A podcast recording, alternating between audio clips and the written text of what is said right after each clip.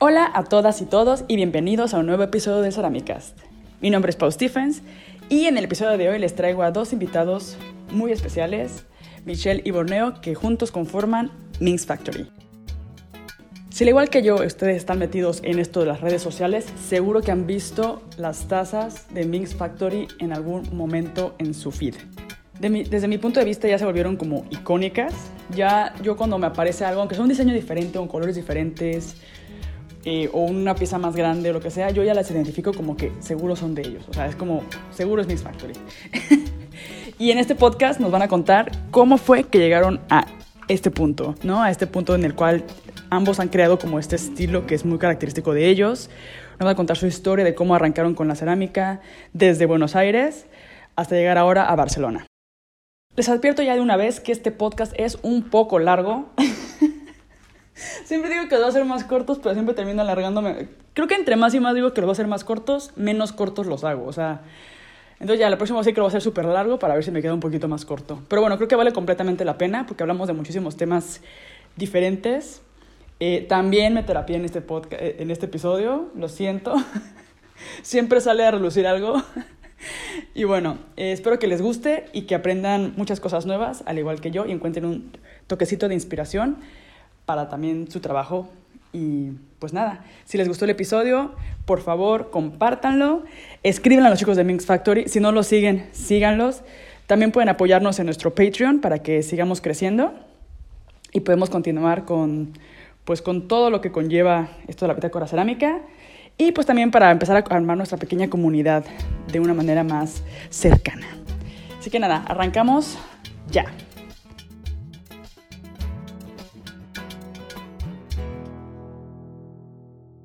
Muchas gracias por estar aquí en el Cerámicas. Llevábamos tiempo como medio planeando esta conversación. Me acuerdo que justo empecé el Cerámicas y pensé en ustedes, pero ustedes estaban mudando a Oporto. Entonces fue como, bueno, lo posponemos, ya que estén instalados, no sé qué, y al final ya están de regreso en Barcelona. ya se fueron, ya volvieron, ya pasó una pandemia entre medias. Llegó el momento, por fin, 2022. sí. Y pues qué chido que están aquí. La verdad que estoy muy emocionada por esta conversación. Tengo unas cuantas preguntas preparadas. Gracias, Pau, por invitarnos. Nos encanta. Sí, gracias por aceptar y dedicar un, un, ratito. Entonces, bueno, creo que vamos a empezar con la pregunta básica. Bueno, me gustaría que cada quien se presentara a sí misma. Okay. No se con sí misma, sí mismo, sí misma. Este, tengo una confusión en mi cabeza. No sé qué es políticamente correcto. Y también como que quizás después de esa pequeña introducción, o grande, como quieran, eh, contanos qué es Minx Factory, cómo surge Minx Factory. Entonces. Ok, eh, yo soy Michelle. Eh, no sé qué tan atrás ir o qué tan larga hacer la historia, pero en resumidas cuentas, soy mexicana. He vivido, bueno, crecí como entre México, Colombia y Argentina.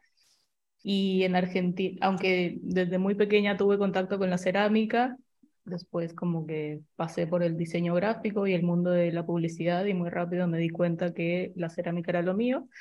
Así que recalculé un poco y desde Buenos Aires, después de la universidad y toda esa etapa, eh, como que dediqué la mayoría de mi tiempo a la cerámica.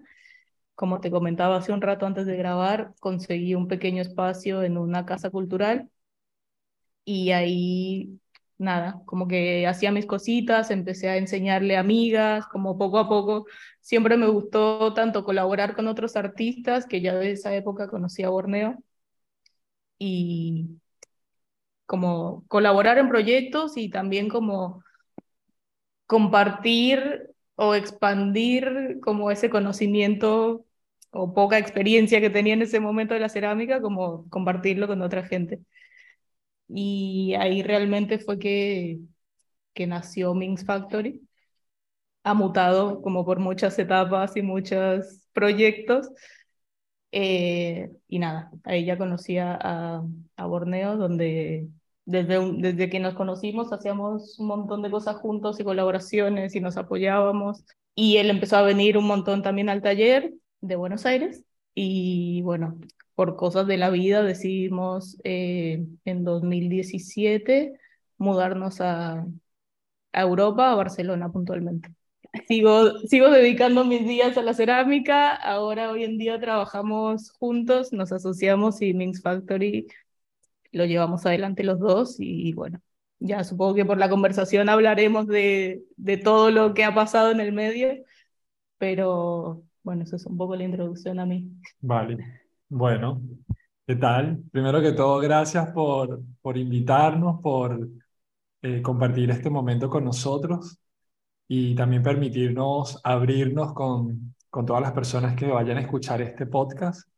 Eh, mi nombre es Michael, eh, soy venezolano, todos me conocen bajo el seudónimo o una gran mayoría me conoce bajo el seudónimo de Borneo Modofoker. Michelle y yo nos conocimos en la ciudad de Buenos Aires.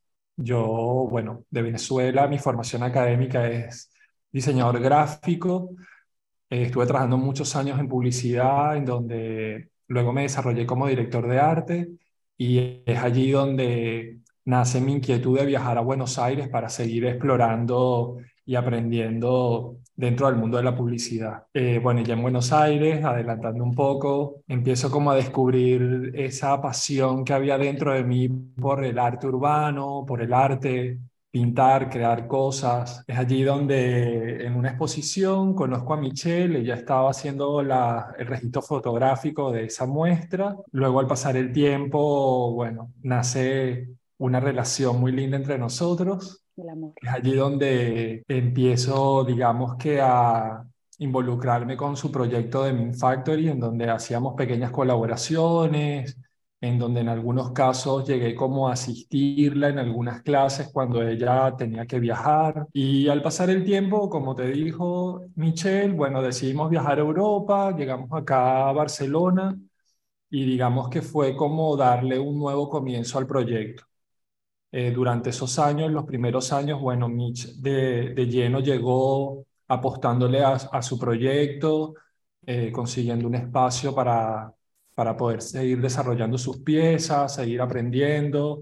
Por otra parte, yo seguía involucrado en, en todo lo que era mi movida del street art, conociendo gente, bueno, también teniendo algunos trabajos para poder cubrir los gastos hasta que creo que finales del 2019, donde decidimos o nos dimos cuenta que en vez de estar poniendo la energía en diferentes lugares, juntos podríamos apostar por el proyecto y darle un alcance mayor o alimentarlo de mejor manera. Y es allí donde empezamos juntos a, a trabajar en Factory o bueno, es donde yo realmente me sumo a este proyecto. Como que en todo momento trabajamos juntos y, colaboramos, pero eh, eso llegó a un punto justo antes de irnos a Portugal y antes, como medio antes, durante la pandemia, que fue como, bueno, eso, en vez de buscar como, en vez de buscar ingresos por caminos separados, confiar en que realmente lo que hacemos es súper potente y poderoso y que eso, era evidente que que las piezas en las que trabajábamos juntos eran las que más llamaban la atención o las que mejor les iba. Y que fue como que, bueno, también un, un, un salto de fe, ¿no? Como que obvio que da miedo, pero bueno, fue dar un salto de fe y, y sacarlo adelante. La verdad que el 2020, como que ese principio de la pandemia nos benefició, como justo en esa etapa y en ese cambio, porque bueno, fue como donde aparecieron todos los story sales y como mercadillos online y la gente como que, bueno, estaba confinada y todos empezaron a comprar, como a, tomó fuerza ese movimiento de, de apoyar a tus artistas locales y de apoyar a la gente que hacía lo suyo y de comprar cosas para tu casa, ya que ibas a estar meses encerrada en tu casa. Así que en ese momento como que nos vino súper bien ese, esa pandemia. Esa pandemia, sí. y a la vez estábamos como que habíamos decidido ir por un nuevo cambio y probar eso de vivir en Porto, en Portugal. ¿Cuánto fue desde, desde ese estudio en, en Argentina, o sea, cuando estaban en Buenos Aires, ¿cuánto tiempo ha pasado desde entonces? El estudio de Buenos Aires fue en 2016. Y llegaron a Barcelona en 2000. 2017. o sea, yo puse ese estudio, compré horno, torno, o sea, todo y al año lo, como que la hermana de un amigo del colegio también estaba como empezando en ese camino y se lo, se lo traspasé, como que le vendí todo, traspasé el alquiler y ella se quedó ahí. Fue como, bueno, vámonos a probar. Barcelona. Sí, yo en, en, la maleta me traje moldes, o sea, ya tenía como que la idea de, yo voy a esto. Y la primera semana fui como a la tienda principal proveedora de, de, materiales cerámicos aquí. Y ahí me dijeron, no, bueno, esta persona hace moldes o Claro, porque yo tenía como una forma que quería y que necesitaba alguien que me hiciera el molde en ese momento y fui a ese lugar. Son los chicos de Vuela Sola y Hombre Pez hoy en día y me dijeron, no, tenemos coworking y yo, ¿qué? O sea, quiero empezar la próxima semana. Y ahí fue como, como empecé acá, con la idea de eso, de ir haciendo cositas, tocar puertas, ir a tiendas, decir, mostrar lo que hago, que siempre como que se, como que se diferenciaba un poco de la cerámica tradicional, como de lo que la gente capaz estaba acostumbrada a ver en ese momento así que... Y tú también estudias diseño gráfico, o sea, como que sí. mientras estudias diseño gráfico, es lo que recuerdo de cuando hablamos la vez pasada en la entrevista que comentabas de que estás estudiando diseño gráfico y luego descubriste la cerámica y empezaste como a fusionar estos dos. Sí, fue más, fue como a ver, desde niña yo había hecho cerámica y me encantaba, gracias a mi mamá que me había inscrito.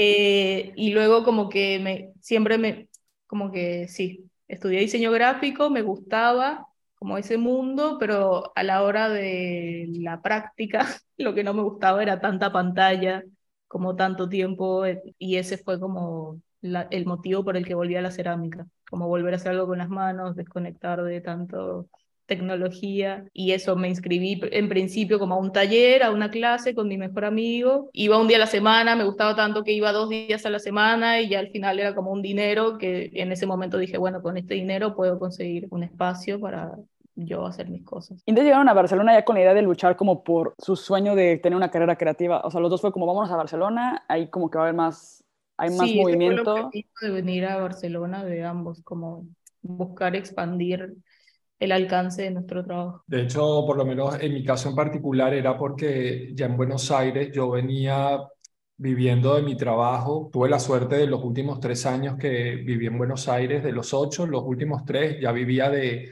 de mi trabajo artístico, digamos, trabajando para marcas, haciendo murales, vendiendo obra.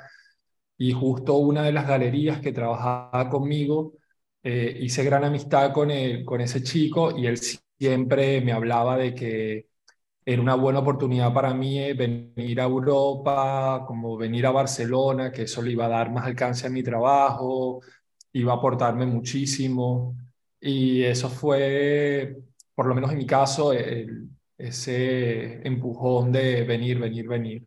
Y, y como tenía el pasaporte europeo, era también como mucho más fácil, solo necesitaba un pasaje y ya. Y es allí cuando luego, bueno. Claro, yo vine en principio a hacer un curso de dirección de arte. Siempre supe, creo que desde niña supe que iba a ser algo como creativo, ¿sabes? O, sea, o sabía cómo se sentía lo que quería hacer, pero no exactamente el, el que y nada, como que en el diseño gráfico me encanta, o sea, me encanta el diseño, me encanta como que siempre los colores, las formas, todo, pero ya en la práctica, como no es lo mismo estar dentro de una agencia trabajando para Intel que, que el diseño en sí o el mundo, ese mundo. Y en la dirección de arte también buscaba como eh, sumar como esos conocimientos o como ampliar mi cabeza un poco y cuando llegué acá me encontré con que ese curso era como que el director de arte trabajaba con un copy y era todo súper enfocado a cuando trabajen en una agencia y cuando entren a la agencia y cuando... O sea, y no duré creo que ni dos meses en el curso, dije, me salí muy conscientemente... ya. Sí, me salí muy conscientemente de ese mundo como para que me volvieran a enfocar tanto, entregar mi vida a eso, ¿sabes? Sí, porque que realmente era así, o sea, te preparaban para, para ser como un esclavo de, de las agencias. te, vendían ese discurso de como darlo todo, quedarte hasta tarde, como eso es normal, esa es la vida que como que nos merecemos a lo que nos apasiona la dirección de arte, la publicidad, y creo que fue lo que ambos, o sea, sentimos que dijimos, no, mira, realmente mi vida no es estar hasta la medianoche en una agencia de publicidad. O estar allí corriendo, donde al final muchas veces no terminabas haciendo realmente lo que tú querías, sino es lo que el cliente quería. Y dentro de las mismas ramas, siento que ahorita bueno, que hablamos de esto, me recuerda un poco como esta idea de que dentro de la misma rama hay tantas ramitas chiquitas, por ejemplo, diseño gráfico, ok, uno se imagina Illustrator, el ordenador, pero luego si entras más a fondo, por ejemplo, ustedes lo que hacen en cerámica es muy gráfico, o sea, se, se ve el background ahí y obviamente se nota que les ha servido las bases del diseño gráfico, de composición. Por ejemplo, a mí me cuesta mucho trabajo la teoría del color y la composición. O sea, es, es lo que quiero ahorita pulir, pero yo no estudié diseño gráfico, estudié diseño industrial, que la gente dice, es que con diseño industrial puede hacer gráfico. No, bueno, pues, no. O muy imbécil o no sé, pero yo no puedo hacer diseño gráfico por haber estudiado diseño industrial. O ni siquiera interiores, o sea, es como dentro del diseño es difícil, es diferente componer un espacio a componer, o sea, a diseñar un objeto o a diseñar una imagen y que los colores encajen, que, que, la composición, o sea, todo influye y eso apenas yo lo estoy entendiendo ahora mis 33 años. Ah. bueno, es lo mismo. Y yo creía que, ay, sí, pongo unos colorcitos en mi taza y luego la veo y digo, no, o sea, no está encajando, hay algo aquí que no está encajando. Esos colores no son los que yo quería, o sea, como que no es lo mismo. Y luego creo que también dentro de la cerámica hay muchas ramas también. Por ejemplo, yo era que empecé, yo empecé con la cerámica con molde, luego la construcción manual. Y estando en construcción manual me doy cuenta, por ejemplo, que poder ser escultura o también puede hacer como objetos. Por ejemplo, me doy cuenta que para mí lo utilitario me cuesta mucho trabajo. Por ejemplo, hice esta taza, no la, no la pueden ver los que escuchan, pero está simpática tomar de ella, pero está, tipo, la hice así como por experimentar, está súper pesada. digo, es o, sea, actualmente me encanta, te digo. Vi la parte de abajo también como redondita y me gusta. Está muy chonchita, o sea, me gustan como cosas eh, chonchitas, como formas orgánicas, bla, bla, pero dije, no, o sea, siempre que hago tazas me quedan pesadas. Digo, es que lo mío es la escultura, lo mío es como más tosco, ¿sabes? No tengo ese detalle. Y la verdad es que admiro mucho como las personas que hacen este, vajilla o así. O sea, como que ahora lo, lo pienso y digo, es que tiene un nivel de reto, por lo menos desde mi punto de vista, como más. O hacer un plato, por ejemplo, mis alumnos quieren hacer platos y era como, ah, sí, háganlo. Y ya cuando lo estoy observando, se les rompe, porque son muy frágiles, ¿no? Uno se imaginaría que un plato es lo más sencillo de hacer en cerámica, pero no. O sea, en el fondo es lo más frágil o se seca y se dobla y se curvea. Ajá. Una taza la empiezan a abrir, o sea, como que a veces dices, hay una taza, ¿no? La, la, como que la minimizas y de repente empiezan a construir y es un bowl, o sea, ya no es una taza. Sí, Entonces, como Suele no, pasar. no es tan fácil. Y yo ahora que estoy como intentando descubrir todo este rollo, digo, a ver, de repente me encuentro que quiero hacer utilitario, pero digo, a ver, realmente quiero hacer, o sea, ya que lo estoy haciendo me doy cuenta de que quizás no va por ahí quizás va más por lo escultórico. No sé, bueno, un poco como tanto con em, hablábamos de nuestros estudios y nuestra experiencia y todo, es un poco como que todas esas experiencias te van aportando y te van formando de cierta manera para, para modelar lo que haces o tu trabajo, tu estilo. Sí, para eh, llegar a un resultado. Sí, o sea, e, eso que dice de la teoría del color, o sea, yo lo, lo primero que, que identifiqué o que me acuerdo del trabajo de Michael era que juntaba colores que yo decía, o sea, no, y, a todo, y como que le quedaba increíble, o le queda increíble, ¿sabes? Es como... Sí, gracias. sí, a mí, pues, yo veo que ustedes usan mucho negro y a mí me da mucho miedo usar el negro. Pero me encanta cómo se ve, pero no tengo los huevos de usarlo. O sea, que ya me compré mi, mi Glaze negro, ya lo tengo ahí. Y la última vez que se le puse unos puntitos negros y dije, no, ya la cagué, ya la cagué con los puntitos. Y luego fue como de, bueno, no se ve tan mal, pero como que estoy intentando, pero siento que son cosas, por lo menos en mi caso, y bueno, creo que en general, este, ahorita estamos hablando del color, ¿no? Pero también como en cuanto a tu carrera artística, mientras más estás haciendo, más vas descubriendo, ¿no? Por ejemplo, entras a, a dirección artística y es como que esto no es para mí, agarro lo que me gustó de esto y quito lo que no. Y así vas moviéndote, moviéndote y vas como puliendo hasta que vas, porque yo veo su trabajo de ahora de ustedes, lo, o sea, tipo, lo veo como más o menos claro lo que hacen, pero sé que detrás de eso hubo un mega proceso de, ¿sabes? Un sí, o a lo mejor eso, tienes, tienes una idea muy de quiero lograr esto y voy a hacer esto. Hablaba de las pruebas de baldosas que estamos haciendo, que Mike está haciendo, y más allá de la, no sé, la pasta que usamos, la mitad salieron con grieta porque era una pasta y al final descubrimos que tiene que ser otra pasta y como es una superficie con textura, eh, está haciendo como ciertas pruebas de color que capaz no hubiéramos hecho en otro tipo de piezas y estamos descubriendo acabados increíbles que ahora vamos a aplicar a nuevas piezas. Es un camino de prueba y error. Sí, es cerámica, ¿no? Pero luego ya que tendrás a hacer esa pieza en cerámica te das cuenta que ocupas quizás otro tipo de cerámica o ocupas otro tipo de molde o ocupas otro tipo de... Yo cuando trabajaba, bueno, cuando empecé con la cerámica, eh, empecé en Madrid con mi ex, básicamente. y la idea era como el centro de producción de diseño y teníamos la idea de, de producir como el diseño que tú quisieras, nosotros te lo hacíamos. Y ah. empezamos con cerámica. Pues en ese momento yo lo pienso y digo, güey, que como que inocente, porque claro, cada quien trae una idea diferente y luego llegaban y esperaban que tú se las resolvieras. Claro, la ejecución. Y hay toda una parte de investigación, de pruebas, no sé qué, y que obviamente eso no estaba, no lo estábamos cobrando. luego no salían bien las cosas o así, y era como de, no es lo mismo hacer algo tipo que te hay que hacer, creo que siempre pongo este ejemplo, como de tazas de baño, y solo esas tazas de baño. Y claro, cuando llegan con proyectos, y luego el cliente que espera que como que, tipo una baldosa, ¿no? Que dicen, ah, es súper sencillo. Sí, plano, sí, no sé sí. qué. Y es como, no, güey, las baldosas se hacen de hecho con unas máquinas de, o sea, moldes de presión, con aire inyectado, sea, para que queden así como de comprimidas y que no sepan bien y que no se craqueen. O sea, miles de factores que influyen en una, que una baldosa resista, ¿no? El peso de alguien o así. Que luego, obviamente, puede ser una baldosa menos pro, pero, pero ellos lo ven un- algo plano y sin volumen o sin, y creen que es más fácil. Bueno, eso también lo aprendí, esto de la producción de diseño para gente que viene con su idea, con, en este coworking donde yo iba de los chicos de Vuela Sola y Hombre Pez, ese es un poco su modelo de negocio, o sea, viene alguien, un diseñador, mira, yo quiero esto, y viene con un dibujo 2D, lápiz, papel, Ajá, y ellos, o sea, todo lo que tienen que resolver técnicamente para, sacar esa idea. para después hacer 500 copias de, de esa pieza, ¿sabes? Es como, bueno, también eso es lindo de trabajar en espacios compartidos porque aprendes un montón. Con respecto al tema de las baldosas, que muchas veces pasa que lo que es más sencillo, no porque sea sencillo es fácil, a veces lo más sencillo es lo más complicado, Sí, o hasta llegar a un resultado que para muchos puede ser algo muy simple, Claro. el camino puede ser mucho más largo que sí. hacer algo mucho más complejo.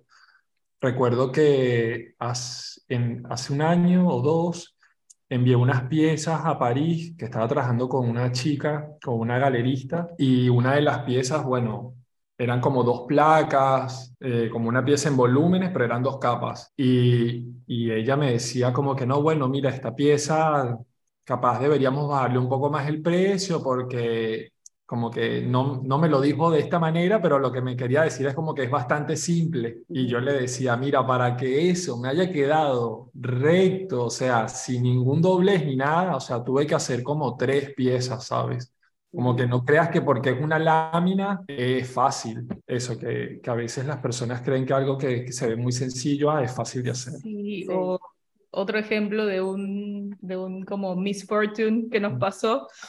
Horrible. Eh, Ni lo han hecho, pero ya, ya Borno ya dice como horrible, así ya sé cuál. Sí, pero bueno, va por esa línea de que la gente piensa que capaz, bueno, también está bien, es la ignorancia de que no se dedican al oficio, pero que ven una pieza y, bueno, en resumen, enviamos, no sé, seis piezas a una galería porque era eh, una exposición de graffiti y cerámica. Entonces era como que nuestro trabajo encajaba perfectamente. Exacto. Hecho para ustedes. Eh, y Mike había hecho en terracota Digamos que Como- como un cuadro. un una figura geométrica, era como cuatro partes que encajaban, era como un rompecabezas, pero el tamaño habrá sido como 80 por 60, algo así. Esa superficie dividida en cuatro era como una caja de terracota. A la terracota a mano le había marcado como todos los ladrillos en bajo relieve y luego eso con aerógrafo, con engobe, le hizo como un graffiti todo arriba. Súper lindo había quedado. Increíble quedó la pieza. Me llevó trabajo también. Bueno, bueno. Y la- el día de la inauguración de la exposición recibimos un mensaje diciendo, chicos, anoche estábamos montando la pieza y se nos cayó y se rompió, así Pero que ni siquiera se nos cayó, como que la apoyamos La apoy- y se rompió. la apoyamos y se rompió.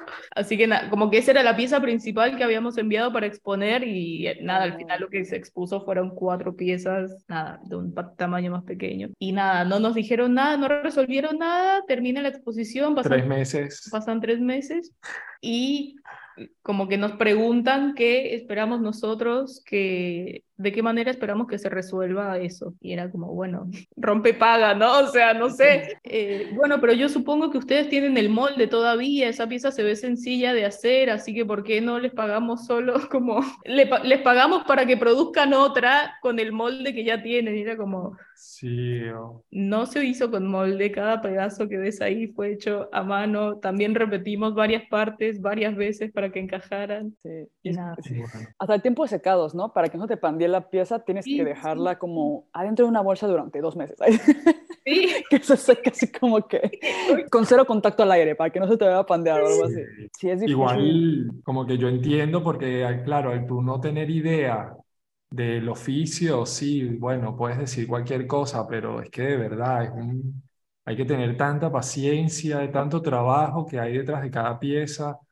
También con una de las lámparas que empezamos a hacer ahora, estas piezas mucho más grandes, tenía una idea, construyo la forma y la ansiedad de querer eh, como ya verla como la tenía en mente, comienzo a trabajarla. Quería hacerle una trama en bajo relieve, era como un cubo, un rectángulo cubo gigante, entonces claro, la dureza de la placa para que se pueda mantener en pie, tal, la cubre con plástico y en vez de dejarla secar, como que al momento casi la descubre, le quita la bolsa y empieza a hacer el bajo relieve de la trama. Se cuenta por atrás, él estaba haciendo una grieta del tamaño de, no sé. Sí, enorme. Y bueno, de la rabia la paré, comencé a hacer otra y esta segunda me pasé del tiempo de secado. ya no de secar demasiado. Y tuve que hacerlo con Dremer. Bueno, es como puro aprendizaje. Hablando de eso, como de que no se sabe, a mí me, yo trabajo con cerámica y a veces hay cosas que por ejemplo, eso de, lo, de las vajillas o así, que yo también ignoraba, o sea, como aún trabajando con el material hasta que no lo estoy haciendo, digo, súper frágil esto, ¿no? Hacer un plato no, es tan fácil, es frágil, o si quieres hacer el taconcito, o... Y, digo, no, pues sí, o sea, como que entiendo así, como dicen ustedes, que la ignorancia del oficio, pues, que digan, ah, eso está fácil. Y también otra cosa que quizás les pasa seguido es como, por ejemplo, las tazas que ustedes hacen, pues obviamente toman tiempo de pintar, o sea, como que ustedes las pintan a mano cada una de las tazas. Sí. Este, y eso toma tiempo, o sea, de hecho ocupas varias capas para que te quede ese color así como sólido. Sí. Y supongo que también se han de topar con el, ay, o sea, como es una taza y es como, no, pero a ver, todo ese es el proceso detrás de la taza, desde que la torneamos hasta que... Esto, todas son torneadas, ¿no? ¿O ya trabajan con moldes? No, todas son torneadas. Todo. torneada, retorneada, el lazo apegada a mano. Eh, un avance que tenemos es que una amiga diseñadora tiene una impresora 3D y nos diseñó como, como si fuera un cortador de galletas, pero es la forma de laza y ah, tiene como todo un sistema para expulsar la plaquita de barro ya cortada ah, sin que doble. Antes era cartoncito, reglas, cortar. pero sí, súper manual todo. Sí, y bueno, y con respecto a este tema de las tazas, también como, bueno, solemos trabajar solo nosotros dos, hay muchas, como que hay muchas partes del proceso que ya nosotros damos por hecho o que o no pensamos de posibles errores que puedan ocurrir. Por darte un ejemplo, vino una, una alumna de nosotros, nos quería ayudar, eh, como que siempre nos decía, chicos, si necesitan ayuda, yo las puedo, los puedo ayudar, tengo el tiempo, tengo las ganas, vale, buenísimo. Un día le decimos que venga al taller a ayudarnos a pegar asas. Bueno, qué tan difícil puede ser pegar una asa. Le explicamos, bueno, tienes que ponerlo de esta manera, ponerle el churrito, la barbotina, bla, bla, bla. Y luego, ¿qué pasa? las asas quedaron muy bien pegadas, ninguna tuvo grieta, pero se nos pasó el detalle de que no podía hacer mucha presión en el cilindro. Como que tú al, mm. Tienes que presionar, pero tienes que recibir por dentro como que la presión. Todas quedaron aplastadas, o sea, ninguna era círculo perfecto. no. de que 20 tazas después, como de, oh, sí. por tu ayuda. Pero bueno, algo lindo que nos pasó también hace poco fue una tienda aquí de Barcelona, ah, que bueno, la mayoría de nuestros clientes o nuestras ventas son afuera, como a países con un poco más capacidad de comprar arte. O... Pero bueno, esta es una tienda aquí en España que nos hizo un pedido de tazas. Que fue la primera tienda que recibió. Que fue la primera tienda que, que hizo pedido hace años de, de Minx Factory. Hizo un pedido de tazas y luego repitió bastante rápido. Entonces, nada, si lo fuimos a entregar en persona y nos dicen, chicos, como sus tazas, o sea, un éxito, como tenemos otras tazas de cerámica también, que la gente quizás a veces levanta y cuestiona un poco el precio y la deja, dice, pero las de ustedes, o sea, nadie ha hecho eso, o sea, nadie duda, como que se nota que, que están pagando realmente como lo que se llevan y, y que les encanta, ¿sabes? O sea, que no se lo piensan. Y fue como, uh, qué lindo. Sí, fue bastante guay saber ese comentario. ¿Y esa tienda les, les compra con anticipación? O sea, como, o es como por, ¿cómo se llama? ¿Por concesión? O... No, eh, no trabajamos más por consignación. Ah, consignación. sí, son pedidos. O sea, hacen un encargo, nosotros enviamos el catálogo okay. y hacen el encargo, se hacen las piezas y se le envían. Ah, Súper bien.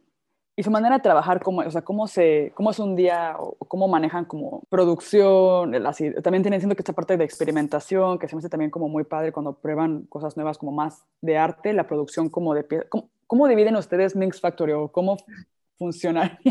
Porque siento, bueno, yo lo veo como un poquito de lejos y digo, ok, está como la parte comercial, es lo que como noto las tazas, que también tienen como diseños especiales, o sea, como que eso es lo que se me hace chido, que tienen como su forma base y luego ya de ahí como que explotan todas las posibilidades gráficas dentro de su estilo. Y luego aparte está como esa parte más experimental, más como de arte objeto, más, que es lo que, bueno, lo que yo interpreto. ¿Y cómo hacen para manejar todo eso ustedes dos solos? más aparte de redes sociales, porque también los veo como muy activos, siempre subiendo fotos como súper lindas. O sea, es muy difícil. no dormimos, básicamente. No dormimos. No, eh, a ver, la verdad que después de por ese año en Portugal, haber tenido como el taller dentro de casa, que era una habitación, ahí se nos borraron todos los límites, o por lo menos voy a hablar por mí, y capaz eran las 11 de la noche y porque nos gusta y porque estamos enganchados en lo que estamos haciendo y tal, pero seguíamos ahí, era como, imagínate, confinamiento, todo dentro de casa, trabajo dentro de casa, era como un loop que, del que ya no definías cuál era el inicio y cuál era el final. ¿Qué día era hoy? Así que, por lo menos este año, yo he tratado de poner como un poco esa, esos límites. Un, esos límites, una hora de salida o de terminar, o de, porque si no también como que te, tu proyecto te come la vida. Por otro lado, cuando tenemos, una, cuando tenemos como una alta demanda de pedidos o de, de que tenemos que hacer un montón de producción de tazas o de cosas en particular. Generalmente yo estoy en el torno, torneo, retorneo, entre los dos pega, como que repasamos o pegamos las asas o damos como esos acabados. Mike vendría a ser como el, el mayor control de calidad. Sí. Porque él es el más como perfeccionista, como que siempre busca que todo sea aún mejor. Y después la mayoría es el, como el departamento de arte, es es Mike. Sí, discutimos como el diseño, capaz yo tengo una idea, se la planteo a mí, le digo, mira, ¿qué te parecen estos colores? Se me ocurre esto. Eso es cuando hay como cuando no hay espacio para la creatividad. Claro. Que, no, que ha habido épocas así. Ahora mismo, la verdad que estamos en una época en la que tenemos tiempo para desarrollar nuevas cosas o ideas que teníamos como estacionadas en el fondo de la cabeza y nos da un poco más de libertad, más allá de la ansiedad de si vamos a vender o no vamos a vender o cómo vamos a hacer, pero como que bueno, yo me enfoco en ese lado positivo de por fin estoy teniendo tiempo de, de crear y de no repetir tanto en serie. Claro. Nada, es una etapa en la que es como volver a esa colaboración, a discutir, a Capaz a mí se me ocurre una pieza, una forma y luego que la decora, igual se le ocurre la forma y la dibuja y yo la hago, o bueno, él también como todo ese lado más de arte objeto es más de Mike. Sí, no, pero bueno, con respecto a cómo nos organizamos, yo creo que todavía como que hay, hay muchas partes del proceso dentro del taller que, que estamos aprendiendo y que nos falta por aprender. No quiero decir que somos desorganizados porque no lo somos, pero sí es verdad que, que no es como que ya tenemos un esquema de trabajo. Si bien es cierto, Mitch es la que desarrolla más las piezas en el torno, se pone ahí, eh, eh, de verdad que debo decir que es muy crack en el torno. Yo estoy capaz detrás de ella eh, pinchándola, diciéndole, uh, pero creo que esto no quedó tan circular, o creo que esto está un poco así. Y, y, ahí tenemos una pequeña discusión, pero, pero creo que, o sea, trabajamos como de manera muy orgánica. Sí. Como, bueno, a mí se le da mejor estar en el torno, a mí capaz se me da mejor asistirla en procesos de, de producción de la pieza. Y después es buscar espacios o eso, obligarte a hacer espacios para contestar mails, para programar los envíos, para empacar, para sacar fotos, todo lo hacemos nosotros, o sea, la web la hacemos nosotros, las fotos las hacemos nosotros, tenemos las luces, las luces y nada más, o sea, movemos una mesa en la que damos clases, ponemos una tela, una cartulina, algo, también como nuestra formación de, supongo que tanto diseño dirección de arte nos ayuda y nos facilita ese lado. Mails, eso, los envíos, empacar, que si hacemos postales, que si hacemos stickers, que si, no sé. Organizar capaz. Eh, pedir materiales, organizar Open Studio. Ahora mismo tenemos una chica de, de prácticas, como una pasante, que vino de Suiza, estudió cerámica en Suiza y de la escuela como que, bueno, los, los mandan a, hacer las prácticas a, a, donde ellos quieran, básicamente. Y está también como trabajando con nosotros. También es como, bueno, como te digo, no es que somos una multinacional y le, y le decimos, bueno, hace esto, este es tu trabajo. Es como cada día, bueno, ¿qué va a hacer hoy? ¿En qué nos puede ayudar? ¿Cómo podemos aprovechar estas par de manos extra que tenemos? Sí. Siento que eso a veces pienso como de, no, claro, me encantaría que fuera como lunes y martes producción, miércoles no sé qué, viernes horneada, o sea, como tener como de que eh, domingo publico las fotos, no sé qué, o sea, como tener cada día un objetivo, pero la verdad es que siento que es mejor verlo como por proyecto, como que estamos ahorita en este proyecto de producción de tazas para esta tienda. Entonces, lunes y martes eh, yo me encargo de hacer las tazas, miércoles decoración, bla, bla, y programas la, como verlo por proyecto creo que facilita un poco los procesos. pero antes quería verlo como más, como en un calendario y poner tal día hago esto, tal, pero la realidad es que... Sí, que a veces no pasa. No me funciona. Ajá, o sea, no, o no sé, o digo, bueno, hoy torneo, mañana retorneo, no sé qué, llego al otro día, están igual de húmedas que el día anterior, y es como, ah, pero ya tenía todo organizado o capaz te pones a tornear y, y ese día no te da, no te sale, o, o, a veces pasa que cuando tenemos que hacer las fotos, armamos todo, me pongo a hacer las fotos y siento que tengo dos horas y todas las fotos son una mierda.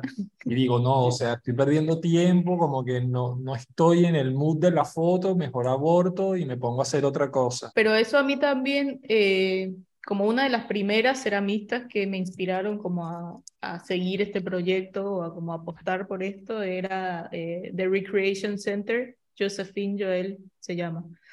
Es de Nueva York, pero en un momento, como para mí ella era como lo top, así como Helen Levy, no sé, ¿sabes? Y en un momento, como que ella muestra a veces su estudio también, es como un estudio como el de cualquier persona, lleno de polvo y barro por todos lados y le habían preguntado eso de cómo te organizas o cómo tal, y como que, o sea, ni idea, no puedo, ¿sabes? Y fue como, ok, somos todos, estamos todos juntos en esto. Creo que ser flexible es clave, como tener esa flexibilidad, como de, ok, pues hoy quizás no me siento de humor para sentarme en el torno, o no estoy bien físicamente, quizás puedo hacer esta otra cosa, o dedico Sí, o, o, este año algo que aprendí es como, bueno, puedo pasar un día sentada en la computadora y no sentir culpa de no estar haciendo, no estar torneando, no estar haciendo tal cosa, ¿sabes? Porque también, como te digo, había entrado como en ese loop de taller, taller, taller, hacer, hacer, hacer, hacer, pero bueno, si no haces las fotos, si no lo subes a la página, si no mandas mail, si no editas las fotos, si no subes a Instagram, si no no sé qué, es lo mismo que no hacer nada, porque sí. se va a quedar puertas adentro todo y... siento que eh, aceptar eso como es parte de mi trabajo nos ha costado mucho a todos, ¿no? Yo ahorita estoy como ya, ya lo estoy aceptando, ya es parte de mí. Y ahora entré en TikTok. ¿Tienen TikTok ustedes? No, Les o sea, sí, pero... Sí, pero... Sí, pero me niego un poco, sí. Me gusta TikTok porque, como siento que, no sé por qué últimamente no me hallo en Instagram. Siento que Instagram es como más curado, no sé qué, y como que no he encontrado la manera. Y por ejemplo, en TikTok comparto algún experimento, ¿no? Por ejemplo, otra vez usé un esmalte que en teoría es para 1101 grados y lo probé en 1230. Y es como de, voy a probar este esmalte. Y si no salió, pues no salió y lo compartes. O sea, es como más como así. Este, o hoy probé látex y la cagué. y por ejemplo, puse el mismo video de lo de látex en Instagram y tuvo cero como pegue y en TikTok fue como que la gente lo guardaba como referencia de lo que no se debe hacer con el látex o qué sé yo, pero como que es más divertido eso. Entonces me está gustando TikTok. Pero bueno, la otra vez estaba en TikTok subiendo un video porque abrí el horno la semana pasada y ella me dice, ah, ah, estás en TikTok. Y yo, a ver, estoy trabajando. O sea, no te equivoques. ¿sabes? Esto es trabajo, ¿no? Porque, y sí, me siento ahí, me tardo. A veces estoy editando directamente en la aplicación y se me bloquea.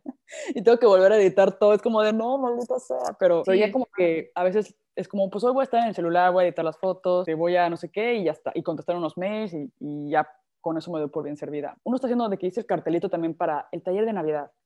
Y me tomó, no sé, dos horas Sí, o más. color y no sé qué, y es como, no, se me fue toda la mañana haciendo un cartel. ¿Cómo puede ser? Traduciéndolo al alemán, y luego lo subí a mi web, y luego, no sé, o sea, como que haciendo el formulario para la web y poniendo los días, o sea, como que son detallitos sí. que uno a lo mejor no lo ve, pero ya te tomaron todo un día. Sí.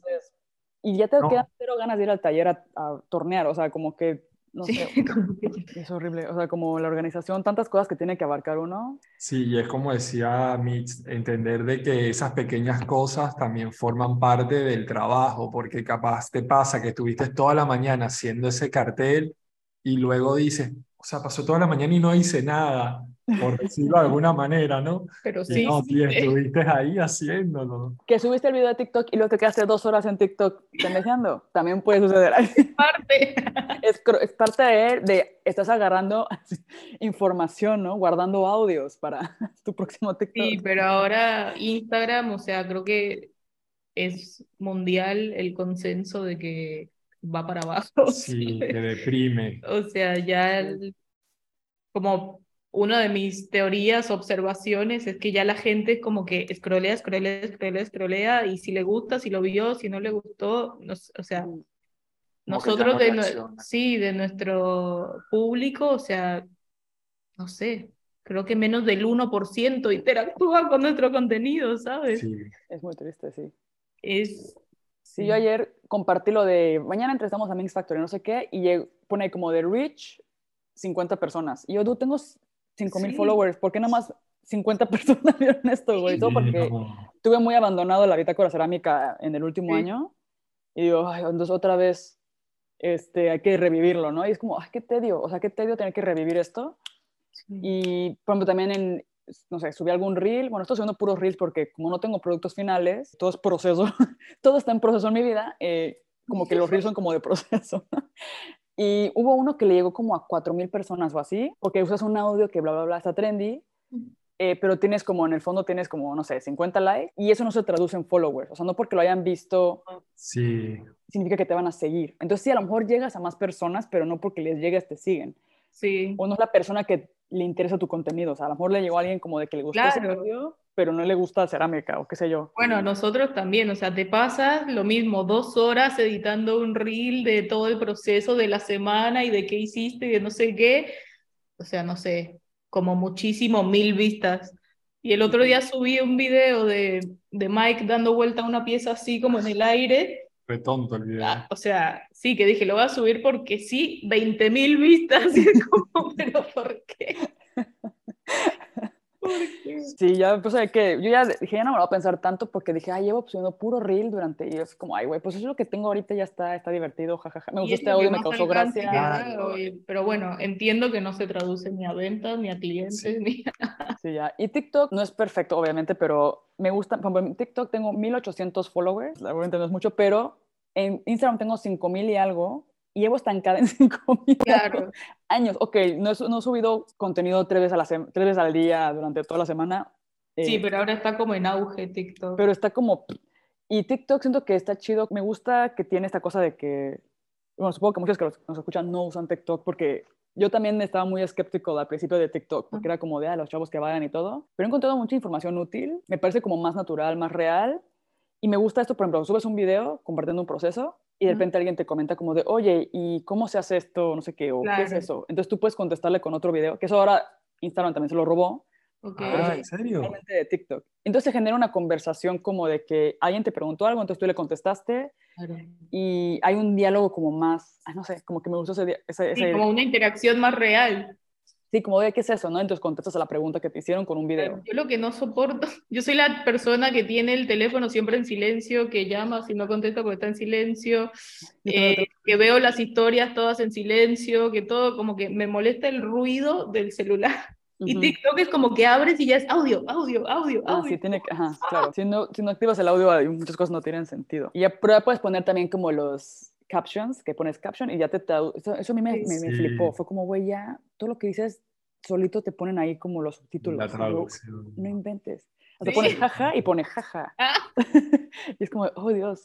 Digo, quiero mantenerme lo más actualizada posible dentro, que ya soy súper outdated porque uso TikTok, pero soy de las rucas de ahí. O sea, de hecho ponen como de que, ay, yo poniéndome, la otra vez que vi un, un video de yo usando mis loafers con calcetines y las personas mayores de 30 viéndome así. Y yo con cara de, ¿tú soy mayor de 30? tengo mis loafers y en mi defensa los tengo desde el 2000, o sea, mucho antes que tú, culera. o sea, pero ya somos viejos, ya somos, o sea, me hace sentir vieja a veces. Pero bueno, en, pero en otros aspectos creo que está divertido. Me, gusta más compartir en TikTok últimamente. Síganme todos en TikTok, arroba ah. Aprovecho este corte comercial. voy a probarlo, voy a probarlo. Creo que crece más orgánico.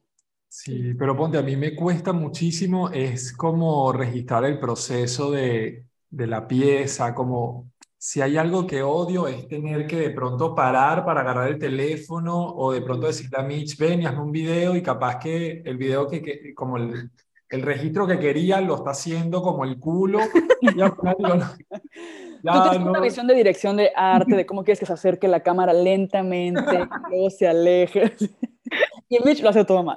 Sí, digo, no, ya, ya no quiero nada, no importa. Creo que eso es lo que me gusta, lo que me gustaba de Instagram, que realmente era una foto, ¿sabes? O bueno, como mucho podías hacer un video, pero eso de tener el registro, me, me, pero creo que hoy en día también lo hablábamos el otro día, lo, más allá de la foto perfecta o súper estética, como que ya pasamos por esa etapa de aesthetics y ahora es como más lo real, más el proceso, el, como el aquí estoy, no importa, no está editado, es al momento.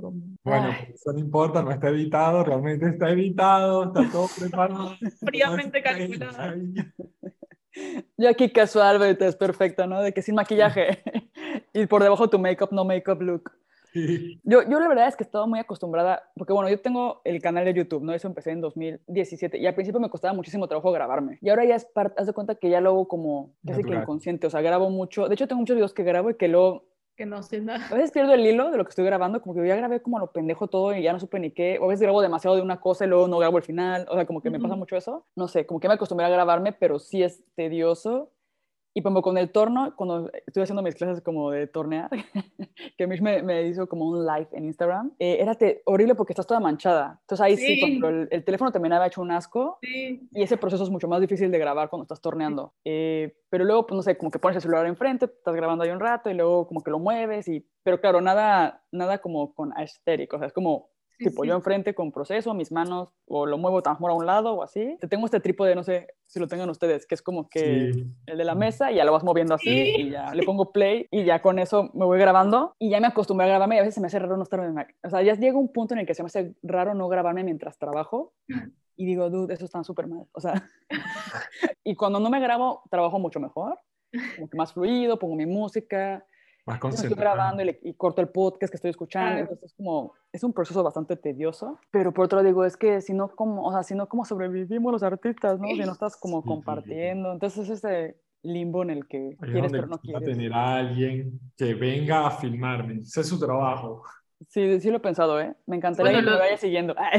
Como una Kardashian, ahí, la cámara en todo momento los youtubers ahora tienen, pues, o sea, productoras enteras solo de ellos, que les editan, que los filman, que tal. Pero creo que ustedes, ejemplo, yo tuve esa, esa duda que a ustedes yo creo que no les pasa de qué soy, o sea, como content creator o algo, o sea, como qué quiero ser, ¿no? Porque llegó un punto para mí, desde que me vine a Europa, que fue como, ok, eh, ocupo crecer en redes hacía proyectos solamente como para compartirlos. Al final los proyectos no llegaban a ningún lado. Tipo, están en mi bodega, están en, o sea, como que no trascendían a nada más que a la parte de proceso, grabarlo y publicarlo en Instagram. Y ahí moría. Y creo que eso está fatal. O sea, como que digo, ya no quiero hacer eso. O sea, como que tardé en darme cuenta. Pero ahora es como que ya no quiero hacer proyectos que nada más terminen en, en Instagram porque al final del día ni le dan like. O sea, ni vale la pena todo el esfuerzo. Y no estoy como trascendiendo a nada. O sea, como que ya lo que quiero es que mi objetivo sea diferente. Y ya si grabé el proceso o lo que sea, pues qué chido, pero si no, pero más bien que sea como que se venda o que esté en una galería. O, y creo que ustedes eso lo están haciendo bien, como que realmente están enfocados en producir, en crear, en la parte de creatividad y todo. Ya hacen muy bien lo de redes sociales, pero ya si se pusieran a grabarse YouTube y todo eso, pues ya los desviaría un poco. O sea, es una distracción, quieras o no, crear contenido. O sea, para mí lo lindo de, lo que lo lindo de lo que encontré en la cerámica con nuestro trabajo es como eso, que llegar adentro de la casa de la gente y que, eh, que sea como algo especial para su momento de la mañana o que una vez que tiene una taza Minx Factory después va a haber otra taza de del supermercado y dice, o sea... Elijo la Minx. Sí, como que te acostumbras a tener algo lindo y nada, es como aportar un poco eso. Lo de las redes sociales es secundario para poder llegar a que más gente tenga una pieza Minx. Quiera tener eso, ¿sabes? Pero es como, bueno, como un poco infiltrar el color en la vida de las personas. Y si tienes muy claro que ese es lo que tu objetivo con tus piezas, ya estás del otro lado, ¿no? Como, ¿qué quiero yo con esta pieza? O sea, ¿para qué nació? ¿Para qué salió del horno? Sí, es muy triste que lo mío como de, no, pues para poner la foto en Instagram. Pero bueno, no sé, como que, como que no sabía bien qué quería hacer. Entonces, lo que hacía era como documentar esa parte de, ok, estoy probando con cerámica, bla, bla, bla. Y creo que en ese proceso, como que lo único que me gusta, puedo decir que es eso. O sea, como que tengo documentado desde que no tenía ni puñetera, o sea, desde que cerré mi taller en México y, y me casé y me vine a Europa, todo lo perdida que he estado, lo tengo documentado. desde el primer monstruo hasta ahorita que ya no quiero hacer monstruos, o sea, como que toda esa fase. Y creo que ahorita ya que, que, quiero ya poner mi taller, por ejemplo, digo, que ya voy a tener un enfoque diferente, pero ya pasé por todo este proceso. Claro. Y se me hace padre tenerlo documentado. O sea, siento que algún día, espero, en 30 años, mirar ese primer video de YouTube y decir, dude, estaba muy jodida, muy jodida, pero ya llegamos a este punto en el cual eso me ayudó como a encontrar esta versión de lo que quiero hacer. Claro ha sido un proceso súper largo y tardado. Y, y no sé, pues, para ustedes, ¿cómo ha sido? Creo que han funcionado muy bien sus estilos. ¿Cómo definirían su estilo? ¿O qué piensan del estilo? O mucha gente está en contra de como de tener un estilo, dijo, pero siento que yo cuando veo una pieza de ustedes la identifico como que es de ustedes, aunque no sepa que es de ustedes. Entonces, tienen un estilo. quieran o no, su estilo está ahí. No, sí, sí. ¿Qué piensan de eso? Lo, ¿Cómo lo han fusionado? ¿Cómo creen que llegaron como al... Algo, bueno, no sé. Este Justo ahorita que hablabas de eso, pensaba que capaz hoy en día el tener un estilo propio, capaz que ya no, o que es más difícil. Y, y lo acabo de pensar porque digo, bueno, como ahora el Internet nos ha ha dado tanto acceso a todo, a ver todo, que capaz que... No solo ver todo, perdón por interrumpir, no solo ver todo, sino que ves lo más popular, ves lo que más ve la gente. Entonces es como que ahora todo el mundo con el aerógrafo y los colores y todo el mundo con el no sé qué, pero está quien se nutre de, o antes era Pinterest, ¿no? Como que sale todo de Pinterest o realmente al final si creo que lo nuestro siempre ha sido muy orgánico. Sí, totalmente. De, yo empecé, como creo que en, la última conversación de hace un par de años te decía, o sea, Buenos Aires tenía la limitación de que yo tenía las ideas así como súper gráficas, pero realmente no existían ni los engobes, solo había un par de esmaltes, era pigmento de color y hacía lo que podía con esos materiales. Y luego al llegar a, a Barcelona y tener como el acceso a todo, fue como que, bueno, otro escalón de expansión Luego, como al incorporar más, como, como al trabajar más en, Juntos. en sinergia, no sé, como que creo que ha sido todo súper orgánico y nos inspira, es como que, no sé, eh, hace poco fuimos a una, había una manifestación en la calle y había una señora con un abrigo negro, con unas líneas de color. Ah, me encantó. Y de ahí nació como una pieza de, que hicimos toda con esmalte negro, reserva, y en esa reserva había engobe de color como súper brillante. O sea, creo que eso, hay, hay quien tiene como un proceso creativo más orgánico y hay quien no busca tener un estilo, sino que busca, no sé. Estar en tendencia. Estar en tendencia. O está el ceramista más tradicional, que es como que, bueno, el cobre, el hierro, el tal, y es más de oficio, capaz, no sé. Pero, pero bueno, hablando del estilo, yo soy capaz de los que piensa que es importante tener un estilo, que es importante, más que tener un estilo, es encontrarte a ti mismo. Una vez que tú te encuentras, encuentras tu estilo. O sea, es como va de la mano. Y, y que es lindo que vean algo. Y que la gente lo reconozca, claro, sin necesidad de tener que ponerle tu nombre. Yo creo que eso es algo que, que hemos alcanzado con nuestro trabajo, que es algo que notamos con las personas que vienen a nuestro taller, de que de inmediato como que nos hacen ese comentario de que, wow, es diferente, eh, como que tengo en mi, cuando me hablan de cerámica, ya tengo como una idea y al ver su trabajo rompe con esa idea, pero también es algo que he notado en el transcurso del tiempo de que cada vez hay más gente que hace cosas parecidas a las nuestras, eh, eh, o sea, parecido en cuanto a mucho color o sobre todo degradeces, manchas como nebulosas. Pero, pero sí es importante tener un estilo, mantener un lenguaje, por lo menos en, en unas piezas que estuvimos haciendo hace poco, como unos galleteros. Un cookie jar, como un jarrón para galletas. Galletas, estábamos, bueno, ¿cómo va a ser el tema de las asas? O teníamos que hacer unas teteras y allí como que, bueno, pero ¿por qué si ya tenemos un, la asa, que es algo tan característico de nuestro trabajo, bueno, seguir manteniendo este elemento en, como en diferentes piezas, porque ya la asa no pasa a ser como lo que levanta la tapa o, eh, eh, o adaptarlo a la tetera, como bueno, manejar ciertos elementos y construir un lenguaje a través de ellos. Creo que eso es algo muy importante, como innovar pero manteniendo ciertos elementos. Y que nuestro estilo siempre ha estado influenciado por como que somos personas que siempre siguieron capaz artistas contemporáneos, muralistas, el graffiti, eh, no sé, ciertos diseñadores gráficos, como que nuestra personalidad es la misma, ¿sabes? O sea, lo que nos gusta es lo mismo, por lo tanto nos nutrimos de eso. Me llamó la atención un zapato, el abrigo de la señora, son pequeñas cosas que vamos sumando Sí. Claro, obviamente tienen como inspiración detrás, como que siempre ocupamos como esas referencias, ¿no? Que nos nutren y luego, como dicen, la claro. famosa, ¿no? Que es como de ya vas agarrando elementos. Claro. Este, por ejemplo, geometría también, siento que por ejemplo, la, la asa es como muy geométrica, no sé qué, pero luego usan formas como, pintan como de manera más orgánica y estos colores, y entonces como que ya se vuelve su lenguaje, ¿no? Como qué elementos quiero yo de, qué partes forman parte de mi lenguaje, de mi voz, de mi identidad, porque al final es diciendo que ese es el estilo, como que es tu voz y su voz es como con color, por ejemplo. O sea, no me los imagino ustedes de repente haciendo solamente, o quizás sí, o sea, ese es el tema, como quizás sí me lo imagino. Quizás me imagino tipo solo terracota, bruñida y su taza, ¿no? Porque ya tienen esos elementos. Claro, que te la asa, por ejemplo, que podría funcionar. Entonces, y pues a mí me parece curioso como, como Borneo, ¿no? Que tienes, tu, tienes también cosas figurativas y luego también tienes como esta parte más abstracta. Sí. Y a mí eso me llama mucho la atención porque yo también como que estoy atrapada entre estos dos mundos, ¿no? Como que me gustan las cosas más o menos más figurativas, me gusta la escultura y todo, pero también me gusta la parte abstracta, también me gusta el color, eh, que ahorita estoy como en esa fase de, intentar adaptarlo más.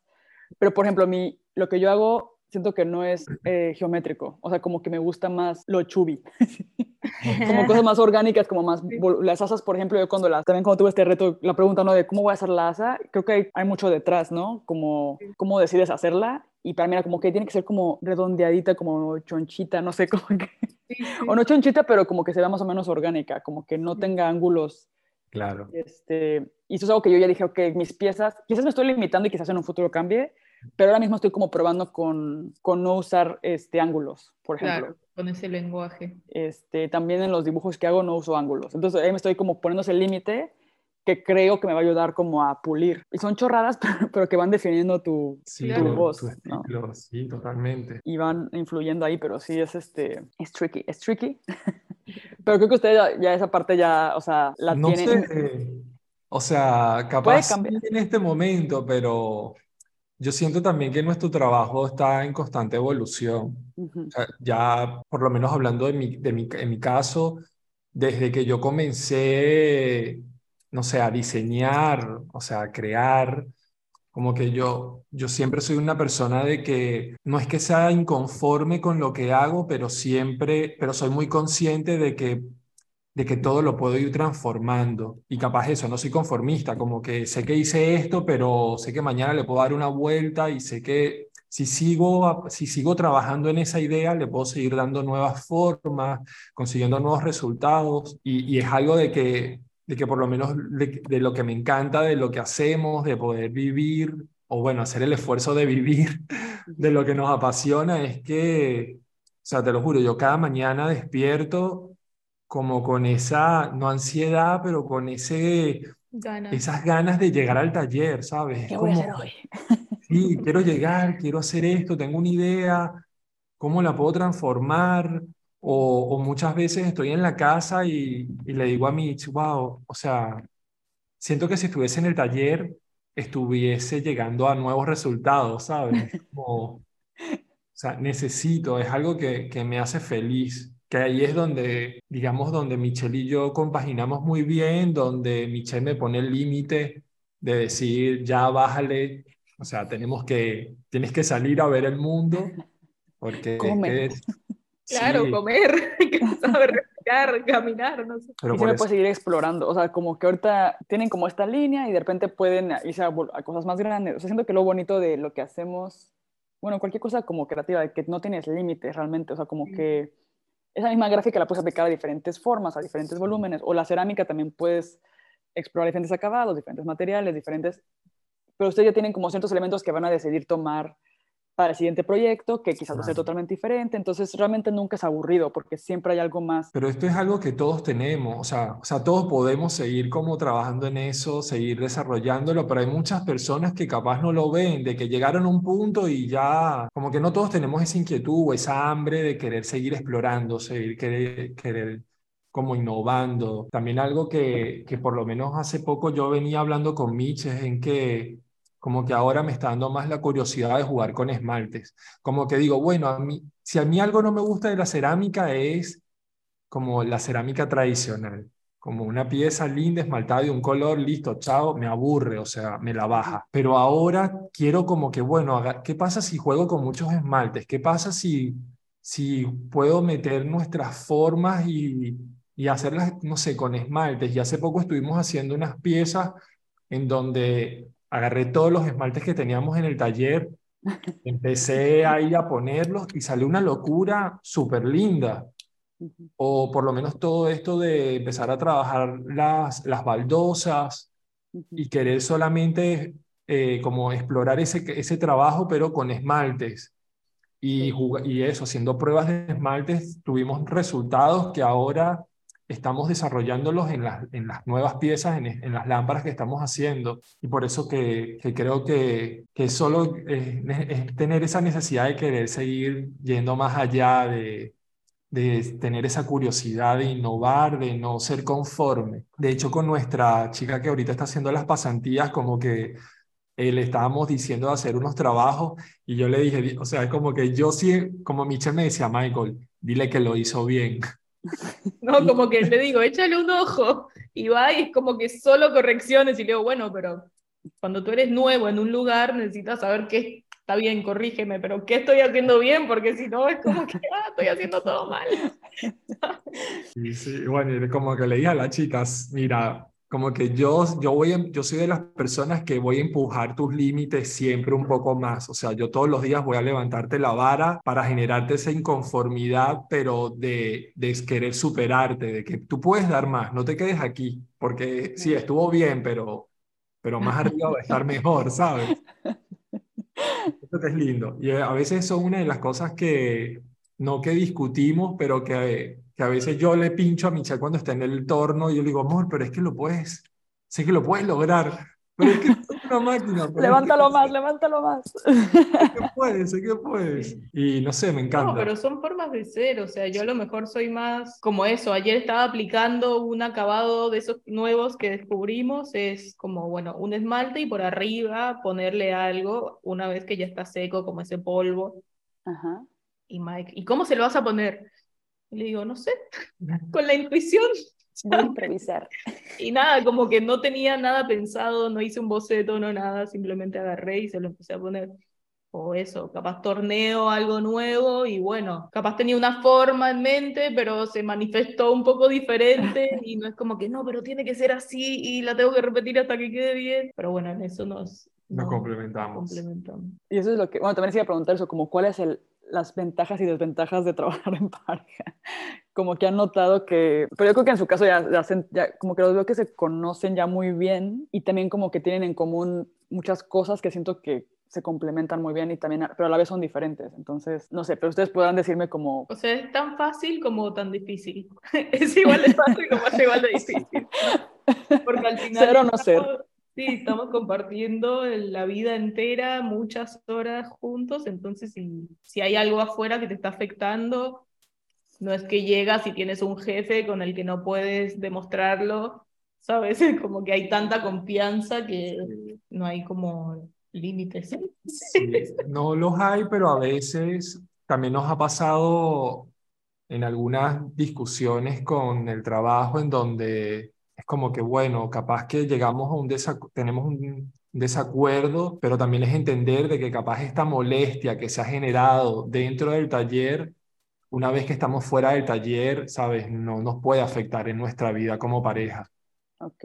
Y también, más allá de que estamos 24/7 juntos, o sea, muchísimo, o sea, gran parte de los días llegamos al taller, yo directamente me pongo mis audífonos, Mitch se pone sus audífonos y cada quien está en su burbuja y de pronto, bueno, desconectamos, eh, mira, estoy haciendo esto, ¿qué te parece? Voy a hacer aquello, cortamos, comemos pero luego volvemos y es como estamos juntos, pero a su vez separados. Sí. Y creo que eso es importante, ¿sabes? Que mantener nuestros espacios, pero indiscutiblemente compartir, tenemos muchas cosas en común, nos pasa mucho de tener ideas y, y hace como dos o tres semanas nos pasó algo muy loco, nada que ver con la cerámica, pero me despierto y le digo a mi uy, tuve un sueño como que no sé qué, estaba en no sé dónde y de pronto me pasaba la mano en el cabello y me di cuenta que lo tenía largo, como que dije, wow, tengo el cabello largo y de pronto Mitch me dice, no, yo soñé que tenías el cabello largo también.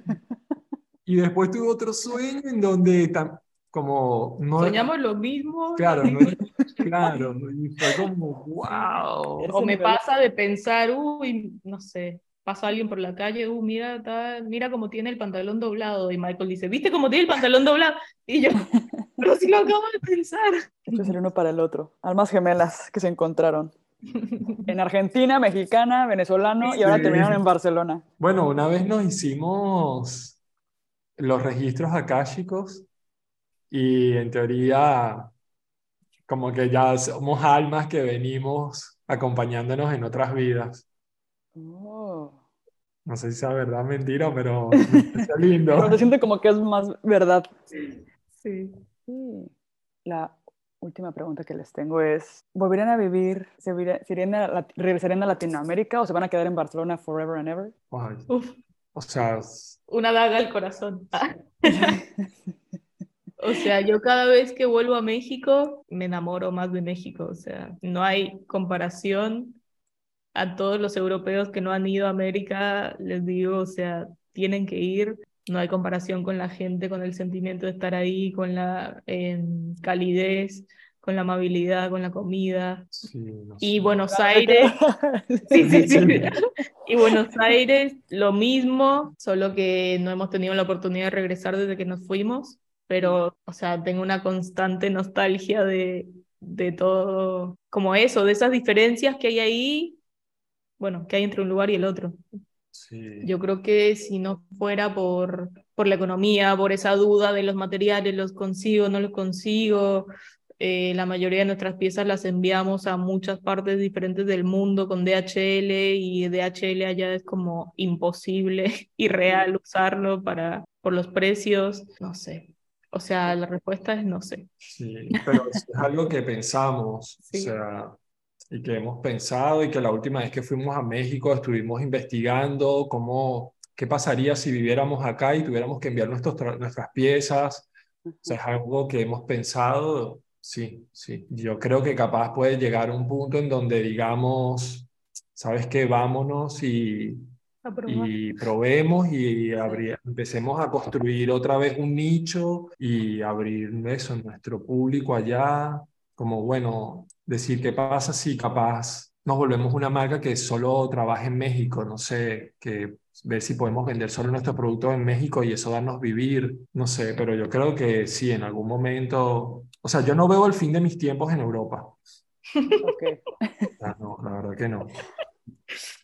Sobre todo por la gente. Me parecería que es que es diferente. O sea, se habla el mismo idioma y así, pero sí es diferente. Y les entiendo perfecto porque siento que nunca vamos a pertenecer a ningún lado. Y aparte, ustedes no son los dos del mismo país. O sea, como que también vienen de otros países. Y entonces es bien difícil, como la crisis de identidad, de repente, como de dónde quiero vivir o qué quiero hacer o qué quiero construir. A mí, me, tipo, me casé con un alemán. Y a veces lo pienso y digo, somos tan diferentes. O sea, sí me digo, ¿cómo terminé con un alemán, güey? O sea, como que lo amo y lo adoro, pero ¿Qué hice? No, o sea, agua y aceite. Aparte, él estudió economía y finanzas. Yo soy artista. O sea, como, tipo, o sea, se imaginarán su reacción cuando me ve haciendo TikTok y cuando le digo que es mi trabajo. O sea, él es como de, dude, what the fuck, dude. O sea, como que, es completamente. Por eso, ahorita que me hablaban como de, pues, trabajar en pareja y cómo coinciden y tienen ideas y todo eso. O sea, como que, pues digo, yo eso no lo tengo. O sea, como que. Bueno, también está. Cada relación es un mundo y es como que qué lindo también que todo lo que, tú hagas en tu día sea como una novedad para esa persona que se la cuenta, ¿sabes? Sí.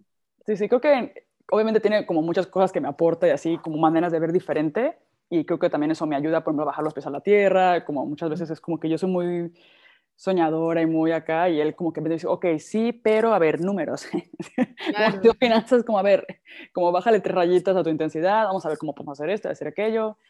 Y en general nos complementamos bien y todo eso, pero sí, o sea, de repente como que son mundos diferentes, ¿no? Como que, bueno, mi pareja es diferente y vivo en Alemania que es diferente y Europa es diferente, o sea, como que sí, también yo de repente digo, güey, o sea, México es, como obviamente sí quiero volver a México. Eh, yo ahora que tengo hijos digo, ¿qué crisis de identidad van a tener mis hijos? O sea, como que van a ser como muy diferentes también, pero bueno, van a tener lo mejor de los dos mundos, espero. Claro. Y pues les va a aportar mucho, pero también es como de, si estoy confundida, no sé cómo van a estar ellos también, no sé. Sí. O sea, nunca hay una certeza antes de hacer un cambio de ese tamaño. Sí. Siempre va a ser positivo, creo. O sea, es como, me imagino que, bueno, en cualquier país, o sea, quien no ha salido de su país o de su continente o quien no ha viajado, o sea, tiene una cabeza completamente diferente a quien sí, y no solo viajado, sino quien ha vivido y ha tenido que acostumbrarse a, a, eso, como a las costumbres de otro lugar. Y nosotros creo que salimos de Latinoamérica con un objetivo y como que buscando ese, como Alcanzar esos objetivos. Ciertas metas y la estabilidad y la seguridad y la economía y tal, como que te enfocas mucho en eso, como lo que decía hace un rato, los procesos de, de, de tu arte o de tu cerámica, capaz vas como muy enfocada en un lugar, pero al final te das cuenta en el camino que hay otras cosas, como me ha pasado a mí al regresar a México, decir, bueno, o sea, sí, está bien el peso mexicano y lo que quieras, pero, o sea, las frutas, la familia, la música en la calle, eh, no sé, o sea... Sí, muchas cosas. Sí. sí. nunca va a ser perfecto. A mí me pasa ahora, por ejemplo, que pienso en volver a México y ahora que tengo hijos se complicó todo. Claro. Porque la gente es como de, dude, o sea, cuando digo, bueno, quiero volver a México, la gente es como, ¿para qué, güey? O sea, está para la fregada, el presidente está jodiendo esto, los feminicidios, o sea, te mencionan todo lo negativo que sí, o sea, la neta sí tiene peso, pero por otro lado es como de, bueno, pero lo positivo, ¿no? Como la calidez humana, o sea, yo creo que mis hijos también vivan eso, o sea, como que vivan esta parte como de la gente, la comida, el calorcito, estar, también que esté cerca de mi familia, pero obviamente sí, como toda la parte de seguridad y eso, pues sí me da miedo, pero la verdad es que estando allá no lo noto tanto en mi burbuja o en mi privilegio, pero no lo, no lo, noto tan así. Y también creo que México es un país con muchísimas posibilidades de crecimiento y así. Tengo amigos como la, de, no sé, de, de, Chile o de así, que dicen, es que vamos a México y hay muchas posibilidades, no es como tan grande. Y hay mucha gente que se está yendo a México. Sí, y le está yendo bien y no sé, y creo que, como yo creo, los veo a ustedes y digo que con lo que tienen ya construido, que la verdad es que ya hay un camino, obviamente va a seguir evolucionando y creciendo, pero creo que tienen como una base muy chida, ¿no? Eh, como que online ya tienen como que cierto crecimiento que les puede permitir quizás como expandirse a Estados Unidos, ¿no? O no sé, eh, hablé con, con, entrevisté a Maye, este, y ella, por ejemplo, uno de sus clientes es este, Canadá, eh, manda como sus piezas a Canadá. dice que los canadienses pagan el envío, pagan, o sea, lo manda como normal, no lo manda como container ni nada, es como manda sus piezas en DHL, un gigante. Ah, DHL. DHL, ajá, tiene que ser privado, o sea, con seguro y todo eso, pero que ellos pagan los envíos. O sea, como que al final del día, que eso es algo que a veces te dicen, no, es que a veces se rajan cuando les dices cuánto va a costar el envío. Claro. Ya te dicen como de, no, no, este, mejor no, pero ella me contó que en ese aspecto le fue bien y que los clientes que ya ha tenido le, le como que pagan con todo y el envío con seguro y todo, entonces creo que es posible realmente, o sea, como que abrirse mercado por allá, quizás no enfocar todos los huevos a México, pues eso es lo que yo pienso, digo, no me enfocaría solamente a, México, sino como que intentar crecer. Sí, buscar la manera de, de expandirte, que si no funciona en México, pues tengas como ya las bases para irte a otro lado, ¿no? O sea, como que eso es lo que yo pienso, como construir algo que sí funcione en México, obviamente, y que se adapte a México y todo, pero que si de repente la cosa va para abajo de que, no sé, la economía explota y, no sé, la inseguridad y la sequía y todas las cosas malas que pasan en México. Vas a tener la calidez de la gente. Ah. Pero voy a tener a mis, a mis hermanos, a mis paisanos ahí. Porque al final nada está seguro, ¿sabes? Estamos acá y hay una guerra aquí al lado de repente y la inflación está afectando y, ¿sabes? O sea...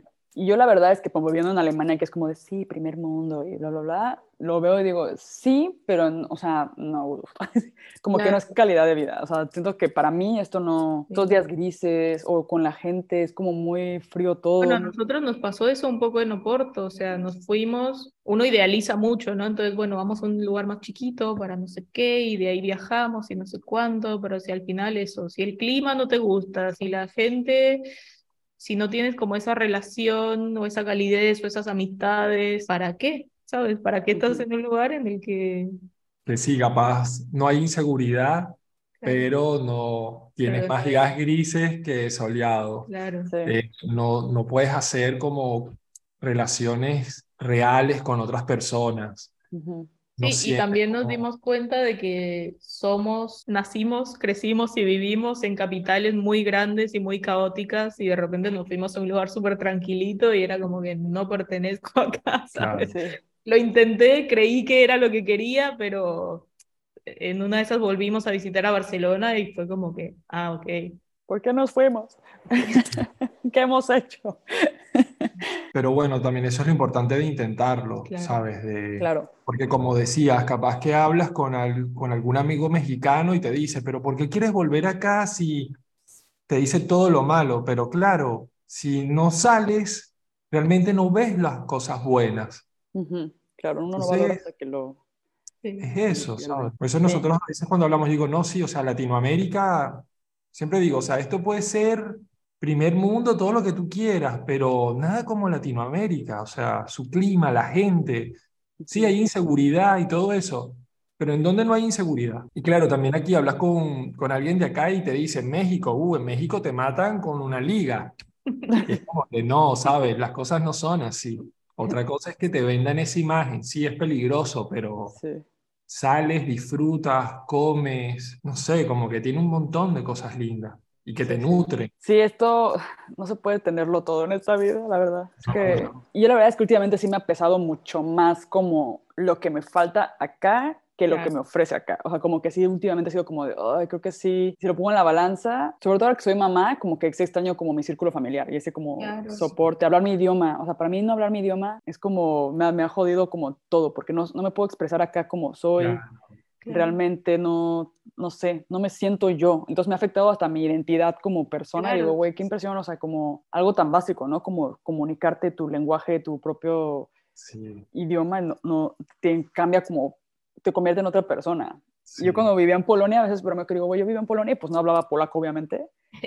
y lo hace un frío, entonces yo me acuerdo que me iba como en el tram con mi capu, o sea, me, me ponía mi capuchito y me sentaba hasta atrás así, cagada de frío, así como hecha bolita, así con mi capuchita no hablaba con nadie y yo, la gente me desconfiaba de mí y digo, claro, es que yo también desconfiaba de mí, o sea, la niña de la esquina así, yo creo que ni parecía niña, o sea, me ven como un güey ahí metido así con su capucha. Una entidad.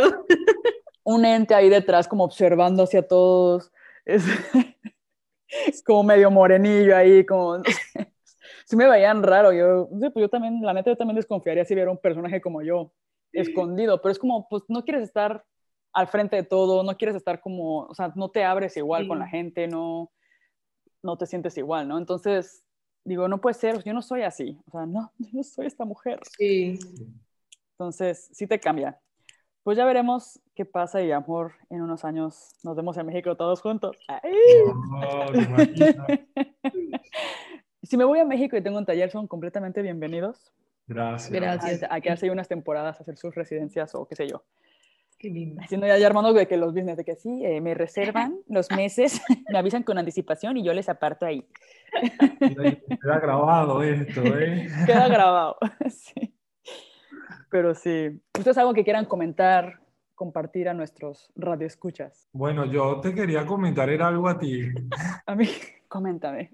Ya que dices que te gusta, que sientes que capaz te gusta más como lo las esculturas, como las cosas más grotescas, por decirlo de alguna manera, o... ¿Te gusta hacer cosas feas? No, no, no, pero bueno, capaz sería como explorar eso Y así como ahorita hiciste esta taza que te quedó un poco pesada, pero capaz que es bastante orgánica, como capaz de explorar ese camino, ¿sabes? Decir, bueno, eh, hacerla un poco más delgada, pero seguir manteniendo como esas características de capaz lo que conecta más contigo. Y por allí, ¿sabes? Vas desarrollando como una línea que, que, refleje más realmente lo que tú ves. Sí, sin decir, bueno, no, capaz que yo soy más así y esto no, no. Sí, creo que ahorita estoy en una fase en la que, ok, estuve mucho tiempo, bueno, como que iba y venía de la cerámica desde que tuve a mis hijos. Y ahora ya, por ejemplo, como que tuve la oportunidad de retomar la cerámica porque empecé a rentar aquí un espacio y mis hijos van al kinder en las mañanas. Entonces, como, ok, las mañanas puedo hacer cerámica. Y cuando me topé con esa situación de que quería retomar la cerámica, fue como, ok, pero ¿qué quiero hacer? Porque ya como que sentí que muchos, muchos, mucho tiempo pasó y como que hubo un intermedio ahí y la, lo que hacía antes ya no lo veo como, como, que no es lo que quiero hacer ahora.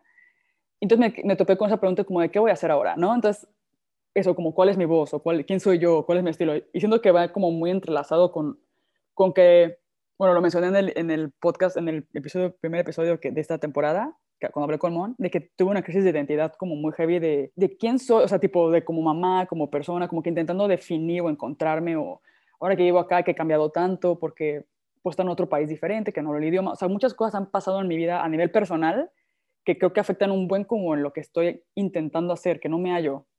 Entonces, ahora estoy en una fase que ya la estoy aceptando como intenté sentarme, intenté planificar quién quería ser y qué quería hacer. Obviamente, eso no se puede hacer. como lo hemos mencionado anteriormente.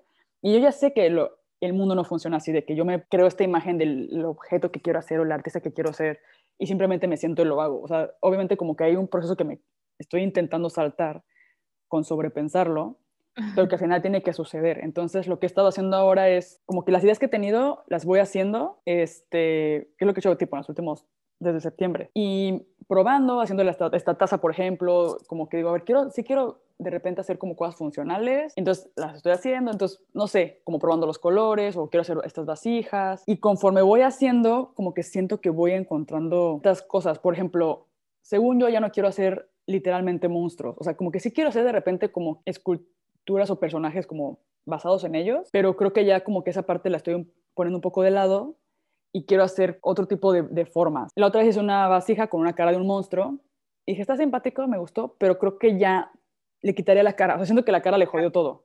Bueno, pero a partir de los monstruos, tú llegaste a, o sea, te diste cuenta que te gustan esas formas redondas. claro.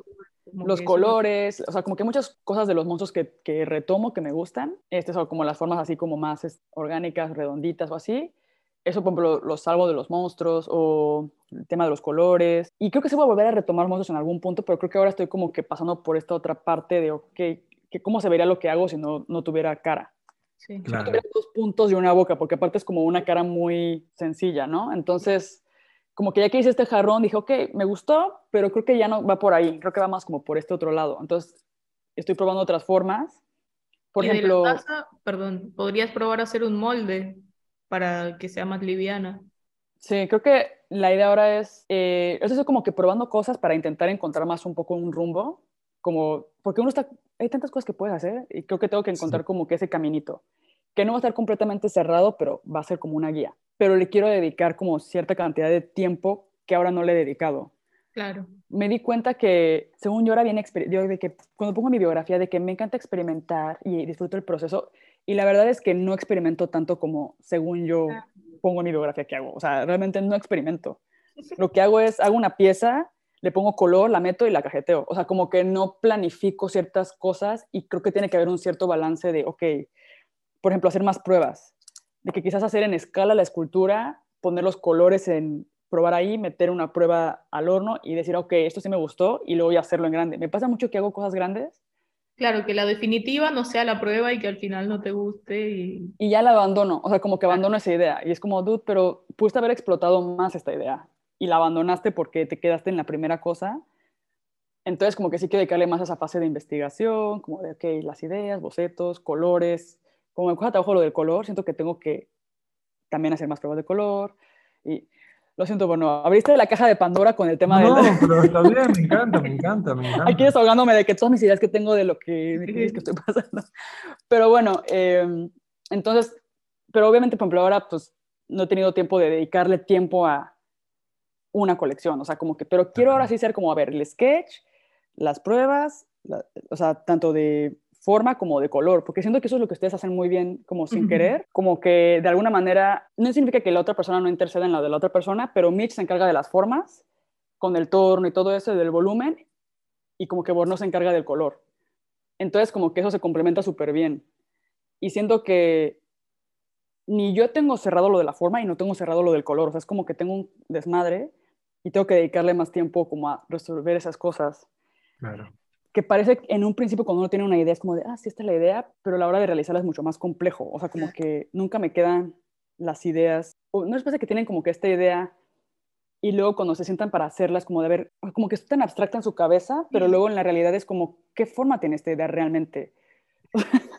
no sé, desde varias mentales aquí de que no. No, no, pero sí, sí, te entiendo, te entiendo. Creo que como que lo bueno es que tienes esa motivación o esa incomodidad. Claro. Y estás como trazando un camino. Sí.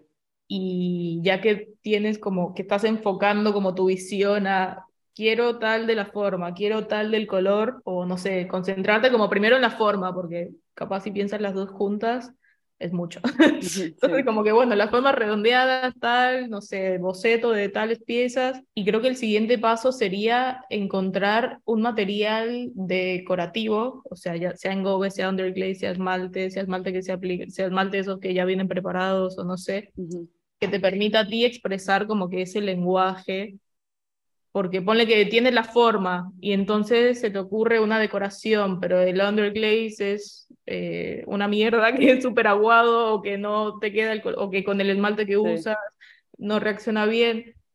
Como que una vez, como tener los materiales primero que combinen bien, te va a como ahorrar muchas... Claro, es que son muchas partes, es como la forma, los colores, pero, ok, ¿qué materiales llegan a esto? Por ejemplo, no sé, todos, creo que todos hemos soñado con un mate, ¿no? Como, ay, quiero un mate, y yo tenía los underglazes, y era como que un mate transparente que pueda poner sobre el underglaze. Que por cierto, encontré uno aquí en Alemania, que lo acabo de probar Si quieren en un rato se los enseño, lo tengo por ahí. que apenas hice una prueba, pero sí se ve mate y sí se ve el color, porque yo tenía miedo que quedara lechoso. ¿Ves que claro. tiende a ser lechosito? Sí, sí, pero no, este no, pero ya viene ya hecho. Pero bueno, como que tipo mate, ¿no? O también, por ejemplo, tomé una, una clase con Maxine sobre esmaltes. Y es un mundo súper interesante el de formulación. Y, por ejemplo, no sé si vieron los lunitos que hice, pero ahí probé el esmalte del cráter. Sí. Y luego probé como, como que ese también me gusta. Como que ese, ese mundo del, de los óxidos, de no sé qué, pero aplicado como a proyectos específicos. O sea, que tengo un objetivo, digo, que quiero el cráter porque claro. va a traducir, o, va, a o sea, como que transmite algo a la pieza o le aporta algo a la pieza. Sí. Entonces, eso es otra cosa que digo, me está intrigando, creo que más bien va a ser, ahí sí va a ser como lo que hablamos de hablar, de armarlo por proyecto. Es como que va a ser este proyecto y qué esmaltes claro. para ese proyecto, hacer las pruebas de sus esmaltes. Entonces creo que estoy en esa fase de que quiero mucho investigar, pero sí, o sea, es pues mucho tiempo y organizarme y aclarar mis ideas, y, pero sí estoy emocionada porque creo que viene algo bueno. O sea, realmente tengo muchas ideas que no logré ejecutar los últimos. Como ustedes dicen, vas a, tienes ideas y las vas guardando como. Así estoy yo también con bocetos que tengo acá, que digo que espero ya poder hacerlos algún día. Pero, pues ahí está todo este proceso de que tarda, ¿no? En nacer la idea. Sí, pero también, o sea, por lo menos mi, mi opinión sería de que capaz tienes una idea y ejecútala, sin importar, sin, sin, sin capaz pensar en que el resultado va a ser el que tienes en mente porque ya en ese proceso vas a empezar a aprender, o sea, ya el proceso te va a enseñar, uh, mira, este esmalte no me funcionó, o capaz me di cuenta que hice esta pieza que parece un monstruo, pero cuando le hice la cara la cagué, entonces capaz que mantengo la forma, pero ya no, le, ya no defino la forma, pero... Ahí pones el del cráter. Y pongo el sí, como pruebo esto, pero capaz no esperar a que tengas ya todo para poder empezar a ejecutar esas ideas, porque si no, te va a pasar eso, que vas acumulando y quedan allí guardadas, ¿sabes? Sí, que me da miedo de hacer el proceso tan largo, que luego me voy a hartar, o sea, así como de ya, llevo tres meses haciendo esto y no tengo ningún resultado, y a veces como que te pica, ¿no? Como que ver el resultado, aunque no sea el ideal. Nosotros como trabajamos mucho con la misma pasta, tenemos varias, trabajamos con varias, pero es como que el, el nuestro la mayoría de nuestro trabajo, nuestro trabajo principal es con una pasta, con las decoraciones, bueno, son eso, los engobes, con los esmaltes tenemos blanco, transparente como principal, negro, incorporamos hace poco como para ciertas ideas específicas.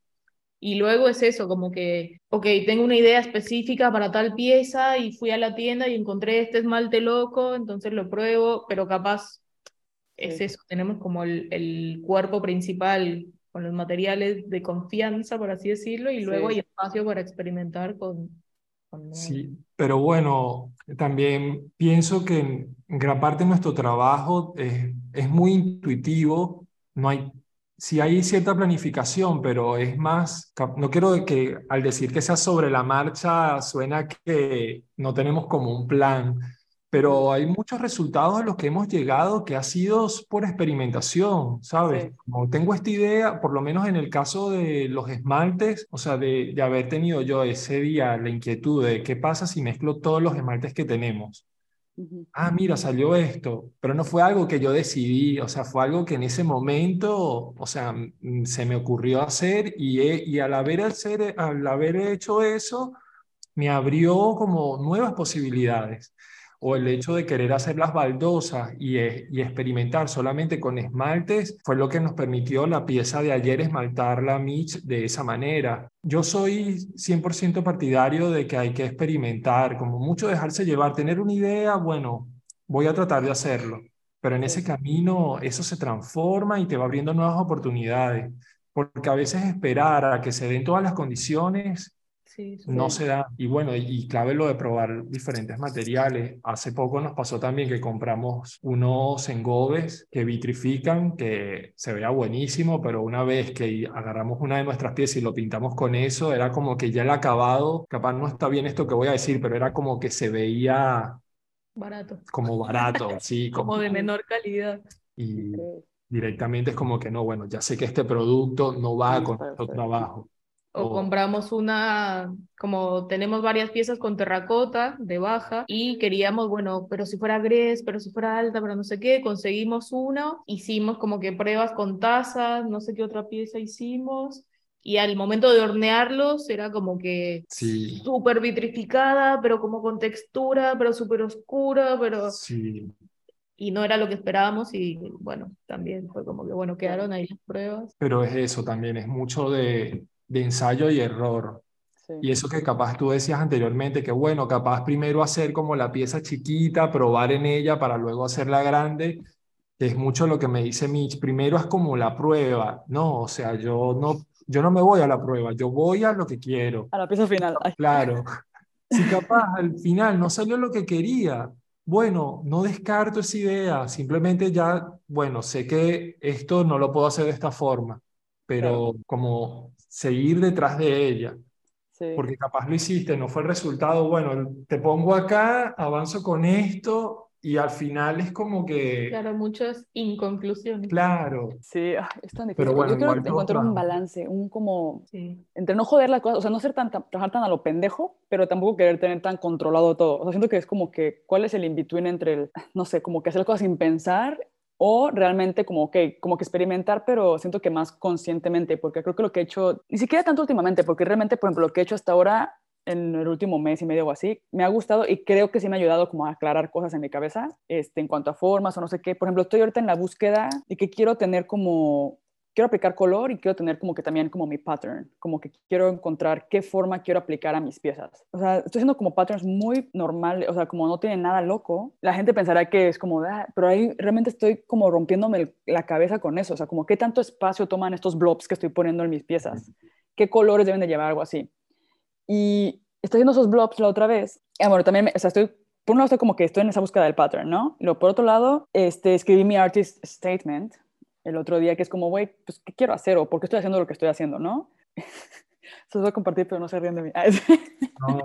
no, estuve haciendo investigación porque eh, apliqué para un máster que era de, de cerámica, o sea, era como Bellas Artes en cerámica. Y era un máster, o sea, les voy a contar ahorita, era, fui al lugar, tenían hornos de todos los tamaños, este, material de que cubetas gigantes de feldespato, no sé qué, o sea, una sala solamente de esmaltes, una biblioteca de esmalte, o sea, neta el paraíso de cualquier artista, porque no es, no es, como de oficio de cerámica, no, es para arte. De hecho, ahí como que te, cuando entras, cuando fui me dijo, no, aquí no es para hacer este, como objeto, o sea, como, como llaman acá, como pottery, es como cerámica, o sea, como arte en cerámica. Y cuando quería aplicar a eso, pues me puse a pensar como que si me preguntan en la entrevista que soy como artista o como cuál es mi visión de artista, quiero tener claro qué les voy a contestar. Entonces trabajé un poco en esa parte y me puse a investigar sobre arte, como, como por ejemplo, no sé, como, pues sí, como que leer libros de, de historia del arte y así. Y yo tenía la idea de que mi, de mi, de que mi statement era sobre como recordarme de alguna manera con mi arte de estar presente. Y sé que suena como muy básico y muy obvio, pero siento que en la época en la que vivimos, de hecho es algo con lo que yo batallo mucho, o sea, nunca estoy presente. Siempre estoy como futureando o, o, ansiosa o lo que sea. Y con las redes sociales y todo eso siento que estamos como en este momento de el instant gratification o el no valorar como lo que tenemos o cosas así. Entonces yo lo que quiero es como que con mis piezas buscar como transmitir esta cosa como de estar presente, ¿no? Una idea que, como un ejemplo de cómo haría esto. Ah, porque bueno, al principio pensaba que era como algo muy superficial. Dije, güey, es superficial, o sea, es como muy básico lo que quiero transmitir. Pero luego, investigando como historia del arte y todo, me di cuenta que así es como funciona. O sea, como que el, el arte literalmente transmite lo que está sucediendo en ese momento, en, en esa época, ¿no?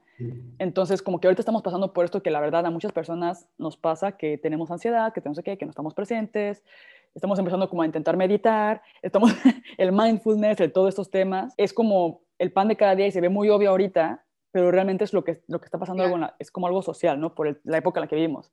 Y cuando hice este research, por ejemplo, vi que los impresionistas este, empezaron a salir la fotografía en, en, esa época, entonces lo que quieren era hacer como pinturas rápidas, como lo más rápido para una fotografía, ¿no?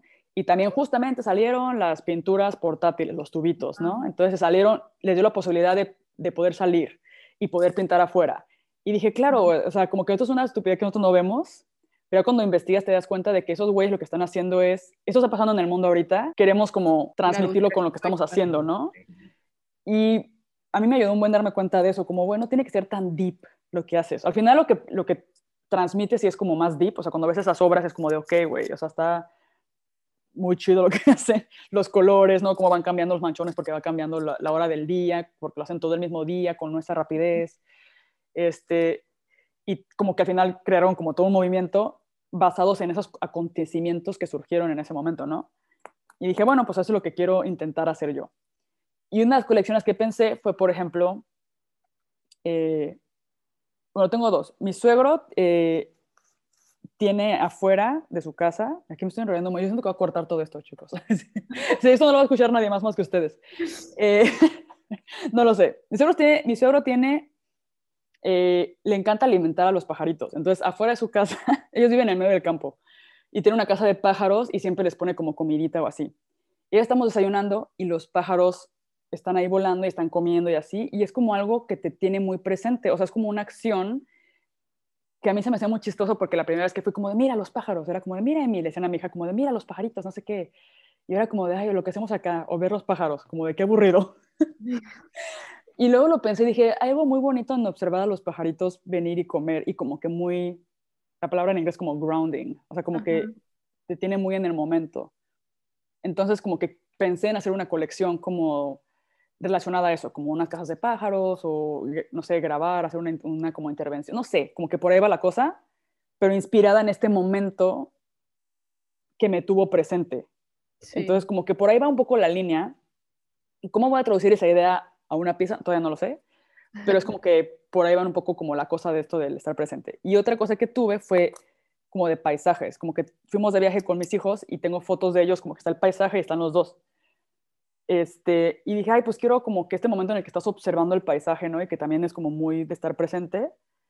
Entonces hice como, hice una primera prueba que es como un paisaje como plano, pero como abstracto, igual con formas orgánicas, no sé qué. Y esta misma prueba me gustó que como que trabajé como que en diferentes planos, diferentes volúmenes. Sí. Eh, y dije, bueno, y se aplicó eso a, mis, a, eso a mis jarrones. Entonces ahora lo que quiero hacer, que es como el, la siguiente parte de la experimentación, es aplicar como estos volúmenes a los objetos que son muy parecidos a los blobs que estaba haciendo antes. Uh -huh. Entonces al final como que todo está como que conectándose, pero no mames, o sea, como se puedan dar cuenta el proceso que ha sido eso. Claro. Y al final, los dos momentos que mencionas son como tanto de contemplación como de conexión con la naturaleza. ¿sabes? Sí, Y no nada más como grounding que eso. Y exacto. creo que es como, como así como los impresionistas respondían a la fotografía, es como que la respuesta que la humanidad necesita en este momento es volver un poco a la naturaleza y a, Sí, y a observar. observa, ajá, como observar lo que está pasando realmente. Tengo otra idea que tengo que es como, por ejemplo, mis hijos ahorita están en esta fase, o que mis hijos también han sido como inspiración, o sea, como me joden y no me dejan hacer nada, pero a la vez me traen como ideas. Y están en una fase en la que son felices en los, aquí en Alemania hay muchos como Spielplatz, o sea, los parques. Ajá. Están súper chidos, o sea, como los parques y todo. Entonces, cuando tengo que sacarlos como a pasear como si fueran mis perritos, tengo que sacarlos como al jardín, a que jueguen y desa- desahoguen su energía. Y en ese momento los observo, que a veces, sí me, o sea, sí me ha pasado que estoy en el celular y ya me he cachado varias veces, e intento no estar en el Ajá. celular en esos momentos y observarlos. Y es muy, muy, muy chido ver como la resbaladilla, y so- son felices como con, por ejemplo, ellos están muy presentes, ¿no? Claro, con su inocencia de niños. no- no- su atención no es robada por la tecnología todavía.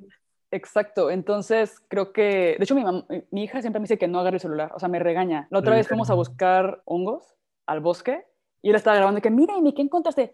Deja la el celular, mamá, no me gra no, no fotos, no fotos. Y yo, ay, Emilia, o sea, me hace sentir caca. Como de mamá, o sea, no, no quiero tu Claro. estúpida cámara, quiero que veas lo que te estoy enseñando. Y es súper, tiene tres años, o sea, es como, yo sé, maldita sea, o sea, me hace sentir súper de que nunca estoy en el presente. Pero también quiero grabar todos estos recuerdos con ella encontrando mushrooms, es lo que ella no entiende. Que me aferro a estos momentos también, ¿no? De que pasa. Bueno, pero ahí puedes llevar una cámara analógica. Analógica. darle fotos. Sería mejor, sí. Pero bueno, ellos como que están muy presentes y entonces dije, ay, como que me gustaría hacer algo como un playground, o sea, como que algo que te haga interactuar con la pieza. O sea, ya no como pensando como en cosas más tipo instalaciones o que tampoco sé cómo lo voy a traducir, pero son ideas que ahí están que me hacen pensar como en mi artist statement, pero que también que tengo que buscar como el lenguaje para traducirlo, que quiero que el main material sea, sea como que cerámica, o pensando en el playground, empecé a investigar mucho sobre, ¿cómo era? Como cop building, que es como con, construir con, ¿cómo se llama la palabra? Eh, adobo, adobe. Ajá. Eso. ajá.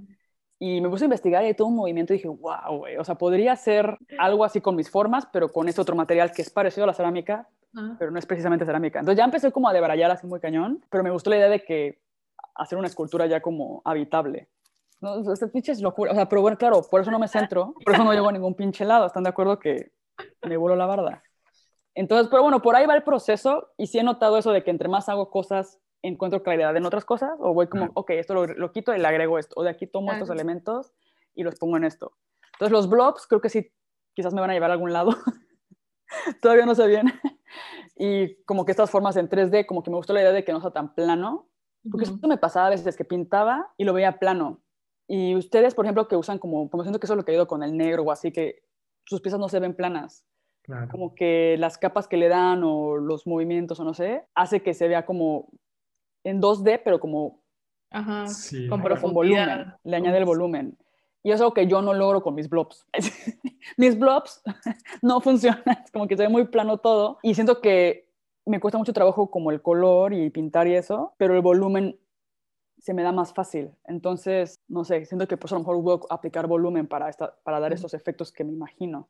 Puedes probar con texturas también. Sí, exacto. La otra vez hice, bueno, al final hice una pieza que le agregué unos puntitos y parece que tenía como un, como unas cosas como para el gas.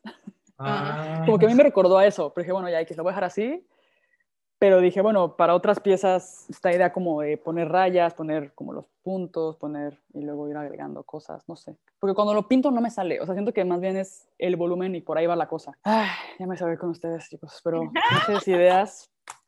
Siempre termino terapeándome yo con estos, el, con el cerámicas, o sea, Pero bueno, qué ganas de que hagas y de ver lo que haces y cómo todas las ideas que tienes tan buenas ideas, ahora es- es cuestión de que las hagas, que es lo difícil.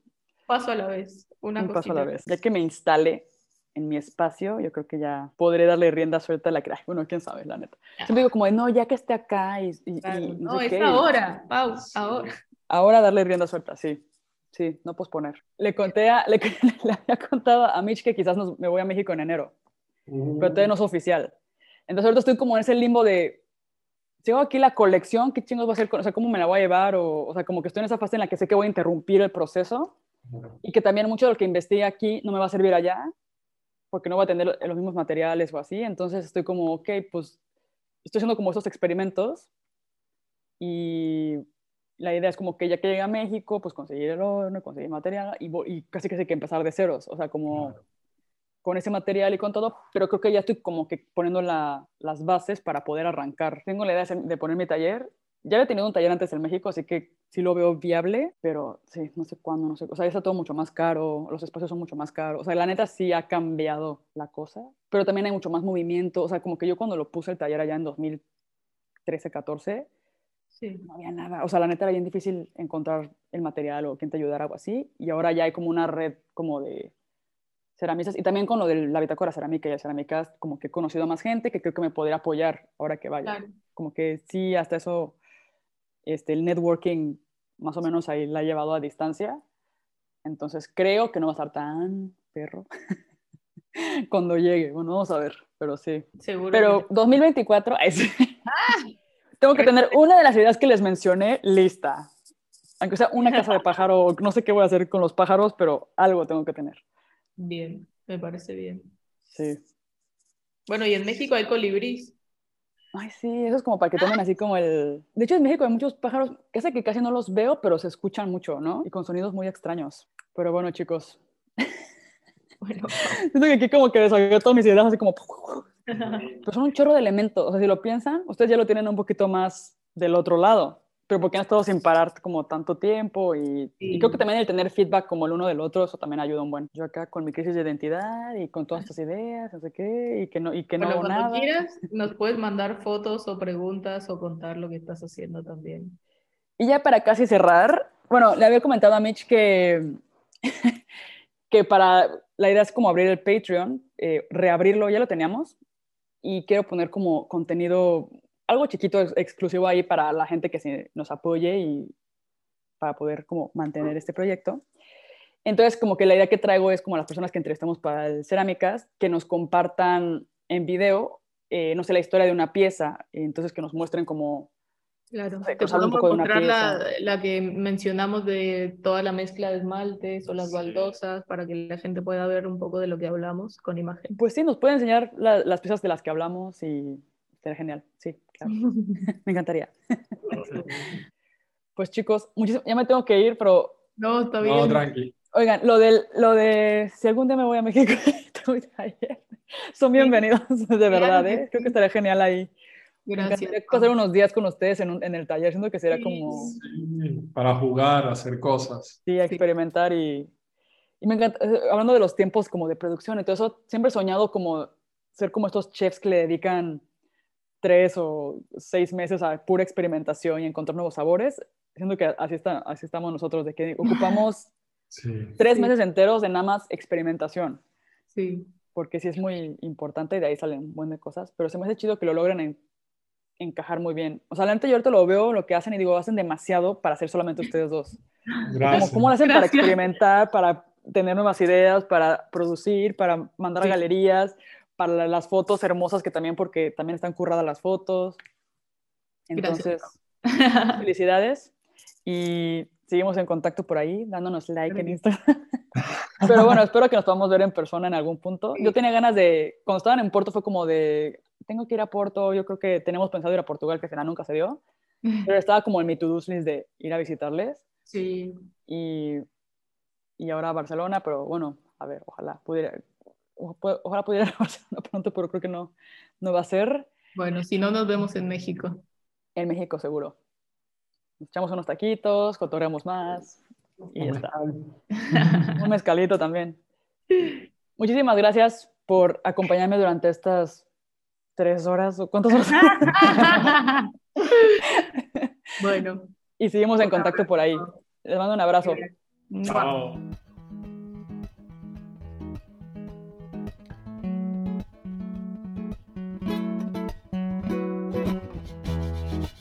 Muchas gracias por escucharnos. Recuerda que puedes encontrar más información en bitácoracerámica.org. Para novedades e inspiración nos puedes seguir en arroba Bitácora Cerámica en Instagram. Y si te está gustando este proyecto, no olvides compartirlo, darle like, suscribirte o dejarnos un comentario. El Cerámicast es editado por Beatriz Urbina, música original compuesta por Lucas Luna y Hernán Vargas, hecha con instrumentos de cerámica, y es creado para ti por la Bitácora Cerámica y por mí, Pau Stephens.